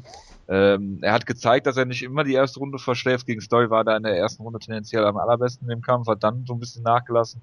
Kampf dennoch gewonnen, logischerweise. Ähm, ich denke, dass Kevin Gastelum hier eine Decision gew gewinnt. Äh, Jack Ellenberger ist natürlich hart im Nehmen. Er ist limitiert im Striking. Äh, ähm, defensiv ist Kevin Gastelum natürlich nicht so gut. Ähm, aber kann durchaus hart zuschlagen, ist technisch wahrscheinlich besser als Jake Ellenberger, hat dann auch diesen Ringer-Hintergrund, ist auch erst 23 Jahre alt, also hat noch, ist wirklich ein Young Man. Ne? Ähm, von daher denke ich, dass das Gastelum hier eine, eine Decision gewinnt, relativ klar gegen Jake Ellenberger. Aber wenn Ellenberger in der ersten Runde trifft, kann es natürlich ähm, auch eine kurze Nacht werden und äh, ja, das ist eigentlich das einzig äh, Spannende, was ich an dem Kampf sehe. Sonst denke ich, dass Gastelum hier relativ klar der bessere Kämpfer ist. Aber Jack Ellenberger wird die bessere Seam haben. Das äh, denke ich auch. Gut. 100%. Machen wir mal weiter. Ich glaube, Dennis Bermudez ist auch Team Schlagkraft, wenn ich mich nicht irre. Ja. Da habe ich nämlich, glaube ich, drauf gepocht, gepocht damals. Ähm, ja. Ist jetzt auch auf dem Weg zu einem Title Shot. Vielleicht kriegt er ja den nächsten Title Shot im Featherweight, man weiß es nicht. Ich glaube es zwar nicht, aber nichtsdestotrotz kriegt er jetzt hier mit Ricardo Lamas eine sehr interessante Aufgabe gestellt und äh, ich glaube, Lamas hat nicht mehr gekämpft, seitdem er gegen Jose, äh, doch, er hat gegen Hakran Diaz nochmal gewonnen. Genau, ein Kampf, ähm, den er für mich eigentlich verloren hat, aber halt auch ein ziemlich enger Kampf. Ja, und deswegen. Gut, du bist auch Hakran Diaz Fanboy. Äh, abs absolut, du. Absolut. Das ist ja dein Lieblingskämpfer, dein Lieblingsbrasilianer. Also sowas von, das ist ja, ja weil er ja ein brasilianischer Kämpfer ist, deswegen hast du ihn immer gehypt. Verstehe. Und dann verlor gegen Glenn, die noch total hyped. Deswegen war es dann Hype, Hype. Verstehe, ja. Gut. Wie seht ihr denn den Kampf? Ich finde es ja sehr interessant, dass sie den genau gleichen Rekord haben. Wie mir gerade auffällt, beide 14 wow. und 3, ja. Ich das weiß. ist sehr interessant nicht. Ja, ich weiß, ich bin auch total begeistert gerade. Nee, also Ricardo Lamas ähm, hatte ja mal wirklich einen großartigen Run, dass er Cap Swanson besiegt hat, der danach wirklich alle zerstört hat, Hatsuyoki besiegt hat, als das auch noch nicht jeder geschafft hat, dann Eric Koch äh, brutal ausgenockt hat und dann auch vollkommen zu Recht diesen Titelkampf gegen Aldo gekriegt hat. Ähm, er hatte natürlich keine Chance gegen Aldo, klar, hat immerhin ja die äh, ist zur Decision geschafft, auch die letzte Runde gewonnen, also hat sich jetzt auch nicht schlecht verkauft. Ich habe trotzdem so das Gefühl, dass jetzt seine Zeit ganz weit oben auf jeden Fall dem Ende entgegennaht, weil also ich weiß nicht. Man ist ja schon 32, ein alter Mann für dich. Also. Genau, also wie gesagt, gegen Hakan Diaz hatte ich ihn für mich hinten, aber es war ein sehr, sehr enger Kampf, deshalb jetzt auch auf gar keinen Fall eine Robbery oder sowas, aber ich glaube halt nicht, dass er mit, mit solchen neuen jungen Kämpfern wie Bermudes mithalten kann. Ich glaube, Bermudes ist überall ein bisschen zu gut. Ich glaube, er hat ein bisschen zu viel Power, er ist ein bisschen zu dynamischer Ringer und ich, ich glaube einfach, dass er ja ein bisschen so eine neue Generation ist und ich, ich denke einfach, dass Lamas da nicht so ganz mithalten kann. Mhm. Er hatte, Lamas hatte, gesagt, er hatte einen wunderbaren Run vor seinem Titelkampf, aber ich glaube, dass, ich glaube nicht, dass er es nochmal so weit nach oben schafft, wie er damals war und ich glaube, dass es jetzt Zeit für solche neuen Kämpfer wie Bermudes ist, äh, für Bermudes sind oder auch für Conor McGregor von mir aus, den ich auch über Lamas äh, favorisieren würde mittlerweile. Was? Ja, und äh, ich glaube daher, dass Bermudes, ja, ich glaube, er gewinnt per Decision, glaube ich, weil Lamas ist schon hart im Nehmen. Er wurde ein paar Mal ausgenockt in der Karriere relativ früh. Deshalb kann das natürlich passieren, aber ich, ich glaube schon, der ist, der ist ein harter Gegner, hat, ist ja auch ziemlich guter Ringer, kann eigentlich alles relativ gut, von daher glaube ich nicht, dass Bermudes ihn hier wegklatschen äh, kann. Aber ich tippe schon, dass er eine, eine Decision gewinnt und dann hätte er uns acht Sieger am Stück, ja, acht Sieger am Stück hätte er. Und dann müsste man auch bei ihm eigentlich bald mal um mhm. Titelkampf reden. Ja. Gut, gut. Ja, Dennis, Dennis Müller hat ja wirklich diese komische Karriere bei TAF gehabt, als er nach zwei Niederlagen Folge jetzt ins Finale geschafft hat und dort gegen Diego Brandau verloren hat. Wo zwei dachte, Niederlagen okay, vorher bei TAF war. Eben bevor er bei TAF war. Ja, ja das hat jetzt angehört, als er bei TAF zwei Niederlagen gehabt hat. Nee, da hat er, äh, ich glaube, er ist ins Finale gekommen. Hat genau, hat gegen Brandau verloren. Aber da haben alle Leute darauf aufmerksam gemacht, dass er eigentlich so lange ungeschlagen war und dann trotz zwei Niederlagen nach TAF kam und dann durch das Turnier gelaufen ist. Gegen Dingo Drau hat er da verloren, das ist eigentlich relativ schändlich, gerade für Submission, aber ähm, danach hat er seine Karriere wahrscheinlich wirklich überdacht und eine wirkliche Siegesserie gestartet. Damals haben wir ihn, glaube ich, gegen Pablo Gaza auch gestellt, wo man auch dachte, okay, jetzt entweder er gewinnt und guckt nur mal, was passiert, oder er verliert und ist aus der UFC raus. Und danach hat er auf einmal wirklich gestartet, ein paar, er hatte ein paar Splitkämpfe gegen Holloway, und Matt Grice, aber hat sich immer weiter hochgekämpft. Super Steven Seiler gestoppt, was schon damals sehr beeindruckend war. Jimmy Hetz ist brutal ausgenockt. Clay Guida submitted, was ja auch. Also Clay Guida zu finishen ist immer sehr beeindruckend. Und jetzt kämpft er halt gegen Ricardo Lamas. Und ich meine, er hat jetzt diese tolle Siegesserie. Ich bin sehr beeindruckt von Beninus. Er, er hat, sehr viel Kraft, er hat sehr gutes Ringen. Sein Striking sieht eigentlich immer relativ solide aus. Lamas ist ein ziemlich guter Striker. Es, ich, ich glaube, dass Bermudes ähm, wirklich der bessere Kämpfer jetzt von beiden ist, der beste Athlet von beiden. Ich vermute, dass er das ausnutzen wird, um eine Decision aus Ricardo Lamas zu holen. Und ich bin auch der Meinung, dass der Dennis Bermudes aktuell den Title schon eher verdient als Conor McGregor. Das hat er auf jeden Fall. Das hat er auf jeden Fall und auch Cap Swanson hatte mehr verdient als Conor McGregor. Gerade weil er gegen sehr variable Kämpfer gekämpft hat. Genau. Ähm, ich glaube ja, dass sie Bermudes dann gegen Swanson stellen, wenn McGregor dann seinen Title Shot bekommt. Hm. Du meinst Dennis Siever seinen Title Shot? Äh, Entschuldigung. Mein, mein Fehler. Ähm, ich glaube, der, der einzige, der einzige Punkt, wo, wo ich ein bisschen Sorge habe bei Dennis Bermudes ist, manchmal lässt er sich auf so Slugfeste ein, ähm, die einfach nicht sein müssen, weil er genügend Waffen oder Möglichkeiten hat, Kämpfe ähm, auch technisch zu gewinnen und dieses gute Ringen, das gute Grappling, äh, kann hart zuhauen, aber ist vielleicht nicht der technischste Striker. Allerdings ist Lamas auch jetzt nicht jemand, wo man sagen würde, der könnte das äh, ausnutzen. Finde ich zumindest nicht.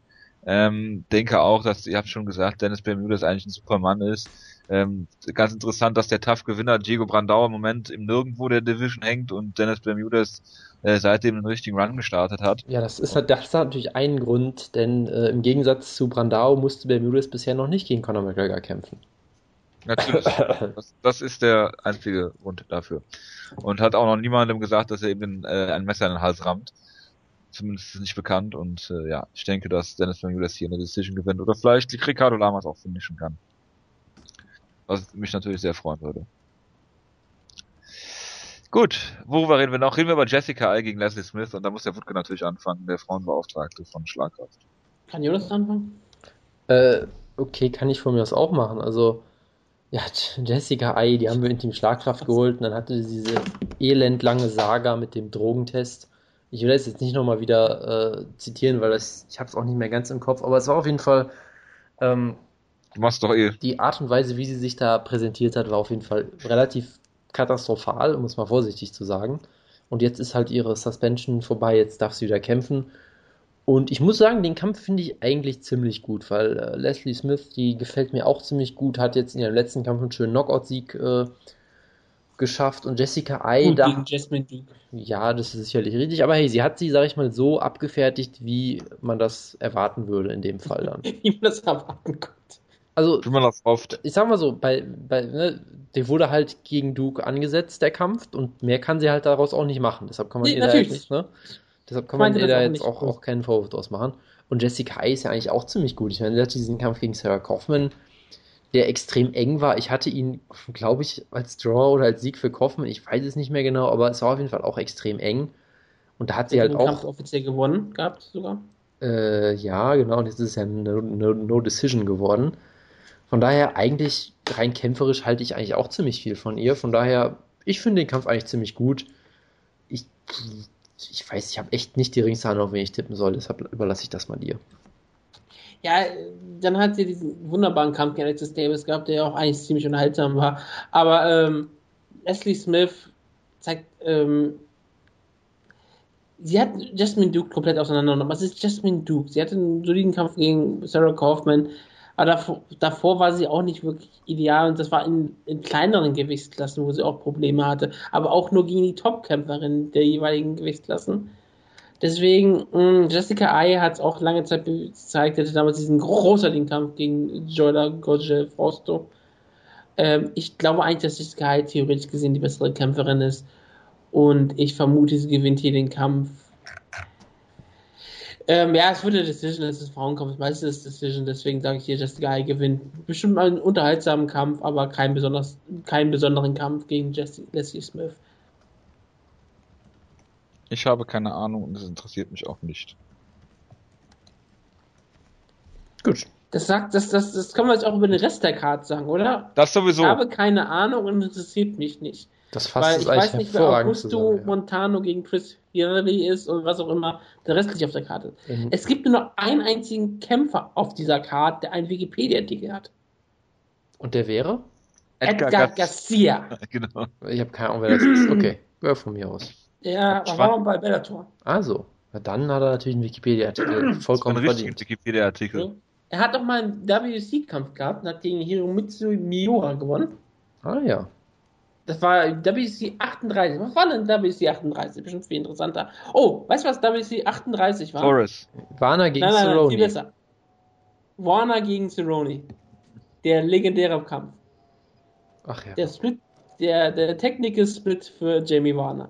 Und natürlich auch Raya Faber gegen Jens Pulver. Der zweite Kampf. Dominic Cruz gegen Ian McCall. Mein Gott, was, was eine großartige Karte. Ist ein großer Kampf. Guck mal, was das für Namen drauf sind, ne? Benson Henderson gegen Enche Guani. Josie Aldo gegen Rolando Perez. Das ist unglaublich, was da für Kämpfe auf der Karte waren. Aber ja, Edgar Garcia war auch schon mal in der UFC, hat damals gegen Brad Blackburn und DeMarco Johnson verloren im Jahr 2009. Hat sich dann wieder zurückgekämpft und jetzt ist er wieder hier und feiert sein Debüt. Äh, Seine Rückkehr in der UFC, weil er Mexikaner ist. Ja, ist doch wunderbar. Größerer Star als Ken Velasquez vermutlich, ne? Bestimmt auch beliebter in Mexico City. Natürlich. Ich glaube ja nicht daran, dass äh, Ken Velasquez so schlecht äh, dasteht, wie ihr ihn macht in Mexiko. Und vor Nee, allem, das machen wir auch nur, weil es Spaß Das macht. ist mittlerweile auch eher ein Running Gag, ja. Was? Genau, genauso wie ich immer behaupte, dass er keine Knockout-Power hat, obwohl er so viele Leute jetzt lange ausgenockt hat. Nein, das, das äh, glaube ich Da versteifst du dich seit mindestens 2009 drauf, das weiß ich noch. Ja. Ja, weil er da auch keine Knockout-Power hatte. Gut, die Diskussion müssen wir jetzt nicht nochmal führen. Verdammt nochmal, der hat die entwickelt. Das ist Old Man's Strength. Okay. Ja, und er hat ja Anthony, äh, äh, Antonio Bigfoot Silva auch nur durch Cut besiegt. Im ersten Kampf. Das ist richtig. Ja. Gut. Mm, TAF 20, wollt ihr dazu noch was sagen? Äh, Wutke, du hast nicht geguckt, ne?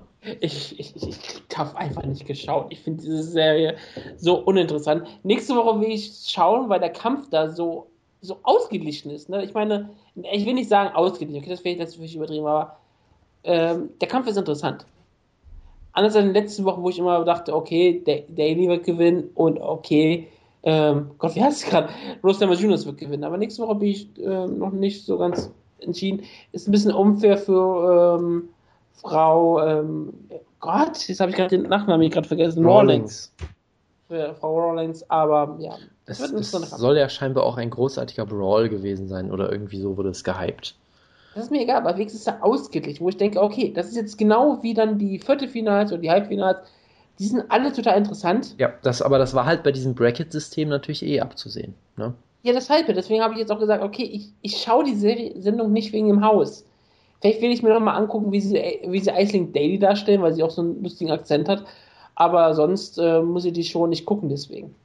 Ja. Du fandest ja ähm, Frau Namajunas sehr interessant bei der Show, Ja, die ist auch, gerade wo sie ist auch geweint hat und dann in, das, in ihre Pupillen gefilmt haben. Ja, das war wiederum sehr verstörend. Die haben ja diese, diese tolle Filmtechnik, dass sie das, ein Oktagon in das, in, das, in das Auge der Leute reinprojizieren, irgendwie, wie auch immer sie es machen. Das war irgendwie für eine Show ungefähr ein ganz interessantes Gimmick und seitdem ist es nur noch nervig. Äh, das hat mir auch das äh, Segment so ein bisschen kaputt gemacht, weil das eigentlich, ähm, sie kam eigentlich sehr sympathisch rüber und hat irgendwie relativ ergreifend geredet darüber, irgendwie über sexuellen Missbrauch in der Jugend und weiß ich nicht was. Und dann hat halt die Kamera versucht, in ihre Pupille reinzuzoomen. Und dann war ich aus dem Dass sie Segment. geweint hat. Genau, wo dann so eine einzige Träne runtergekullert ist und in, der, Sie wollten den Regenbogen in, der, in den in, Regen in dem, in dem ganzen haben. Bild war wirklich, das ganze Bild war einfach nur ihr Auge und sonst nichts anderes. Das hat mich sehr irritiert. Aber ansonsten, sie hat auch eine wunderbare Leistung gezeigt, ihre Gegnerin komplett demontiert, im Stand halt mit Spin-Kicks, X-Kicks und allem möglichen Zeug, sehr wild gekämpft, auch wie man es von ihr kennt. Hat sie submitted und alles wunderbar. Und du hast es ja gesagt, da in der ersten Runde die Kämpfe waren nicht so interessant, im Haus passiert auch nichts Spannendes. Da gab es dann so tolle Storylines, wie eine Kämpferin hat gesagt, sie ist verletzt, alle haben es ihr nicht geglaubt und dann war sie doch verletzt und dann haben sich alle. Sonst passiert ja immer einiges im Haus. Genau, und dann waren sie, waren sie natürlich traurig und sagen, oh, jetzt muss ich mich bei ihr entschuldigen. Das waren so richtig spannende Sachen. Aber, aber in der nächsten, das hast du jetzt gesagt, aber in der nächsten Runde geht's halt richtig ab. Du hast da äh, Rose Namajunas gegen Joanne Calderwood zum Beispiel, was eigentlich Ja, auch das ein wird Kampf ist, den du eigentlich in Runde 2 ist eigentlich fast schon zu früh für den Kampf. Du hast, glaube ich, Du hast, glaube ich, das Cookie Monster gegen Jessica Penne, wo ich mir jetzt wieder schlimme Namen für den Kampf ausdenken könnte, aber ich lasse es. Also äh, für die Kämpfe lohnt es sich nicht Ultimate Fighter komplett zu gucken, aber die Kämpfe sollte man sich angucken und damit können wir es auch beenden, glaube ich. Candy Pasta. Das hast du jetzt gesagt. Ja, natürlich. Wutke, hast du noch irgendwas zu sagen? Nein. Wutke ist weg. Nein, ich hab nichts zu sagen. Ach so, ich dachte, du machst nur Geräusche. Okay. Gut, dann war's das. Äh, bitte? Ich mache halt überhaupt keine Geräusche. Ich habe meinen Kopf auf der Stirn. Du hast deinen Kopf auf der Stirn? Ja, meine Hand auf der Stirn. Ja. Okay. Gut. Also das ist ein hervorragendes Schlusswort zu dieser Ausgabe. Ich wünsche euch noch einen guten Start in die Woche. Äh, ja, bis zum nächsten Mal. Dann äh, gibt's UFC Pre und äh, Review. Gibt eine ganz schöne Fight Night in Austin. Da werden wir nochmal äh, das Nick Hein Interview ein bisschen beleuchten vielleicht und über die Fight Night sprechen, die wirklich gut besetzt ist. Äh, schon so ein bisschen verliebt, oder? Nick Ja, Hein. ich kann es kann's verstehen. Nick Hein ist ein gut aussehender junger Mann. Ja, natürlich. Hatte auch das, den Arm beim Interview äh, die ganze Zeit um mich gelegt. Ja, und du hast ihn auch schon nackt gesehen, also ist es ihn auch nicht. Ich habe ihn nicht nackt gesehen, er war verpixelt. Genauso wie du bei der ersten Kaminski-Ausgabe. Ja, man, man hat aber alles gesehen, an dieser, außer seinem Penis, weil man hat ja auch später seinen Arsch gesehen. es nicht so genau beobachtet, um ehrlich zu sein. Ich sag, ich sag mal so, es ist größer als Frank Trick, ja? Oder Tito Ortiz. Um Gottes Willen. Ich Jonas, habe John Jones nicht gesehen. Jonas, sag mir bitte, dass ich nichts dafür kann jetzt. Ich, du kannst nichts dafür und wir sollten jetzt ganz schnell die Ausgabe beenden.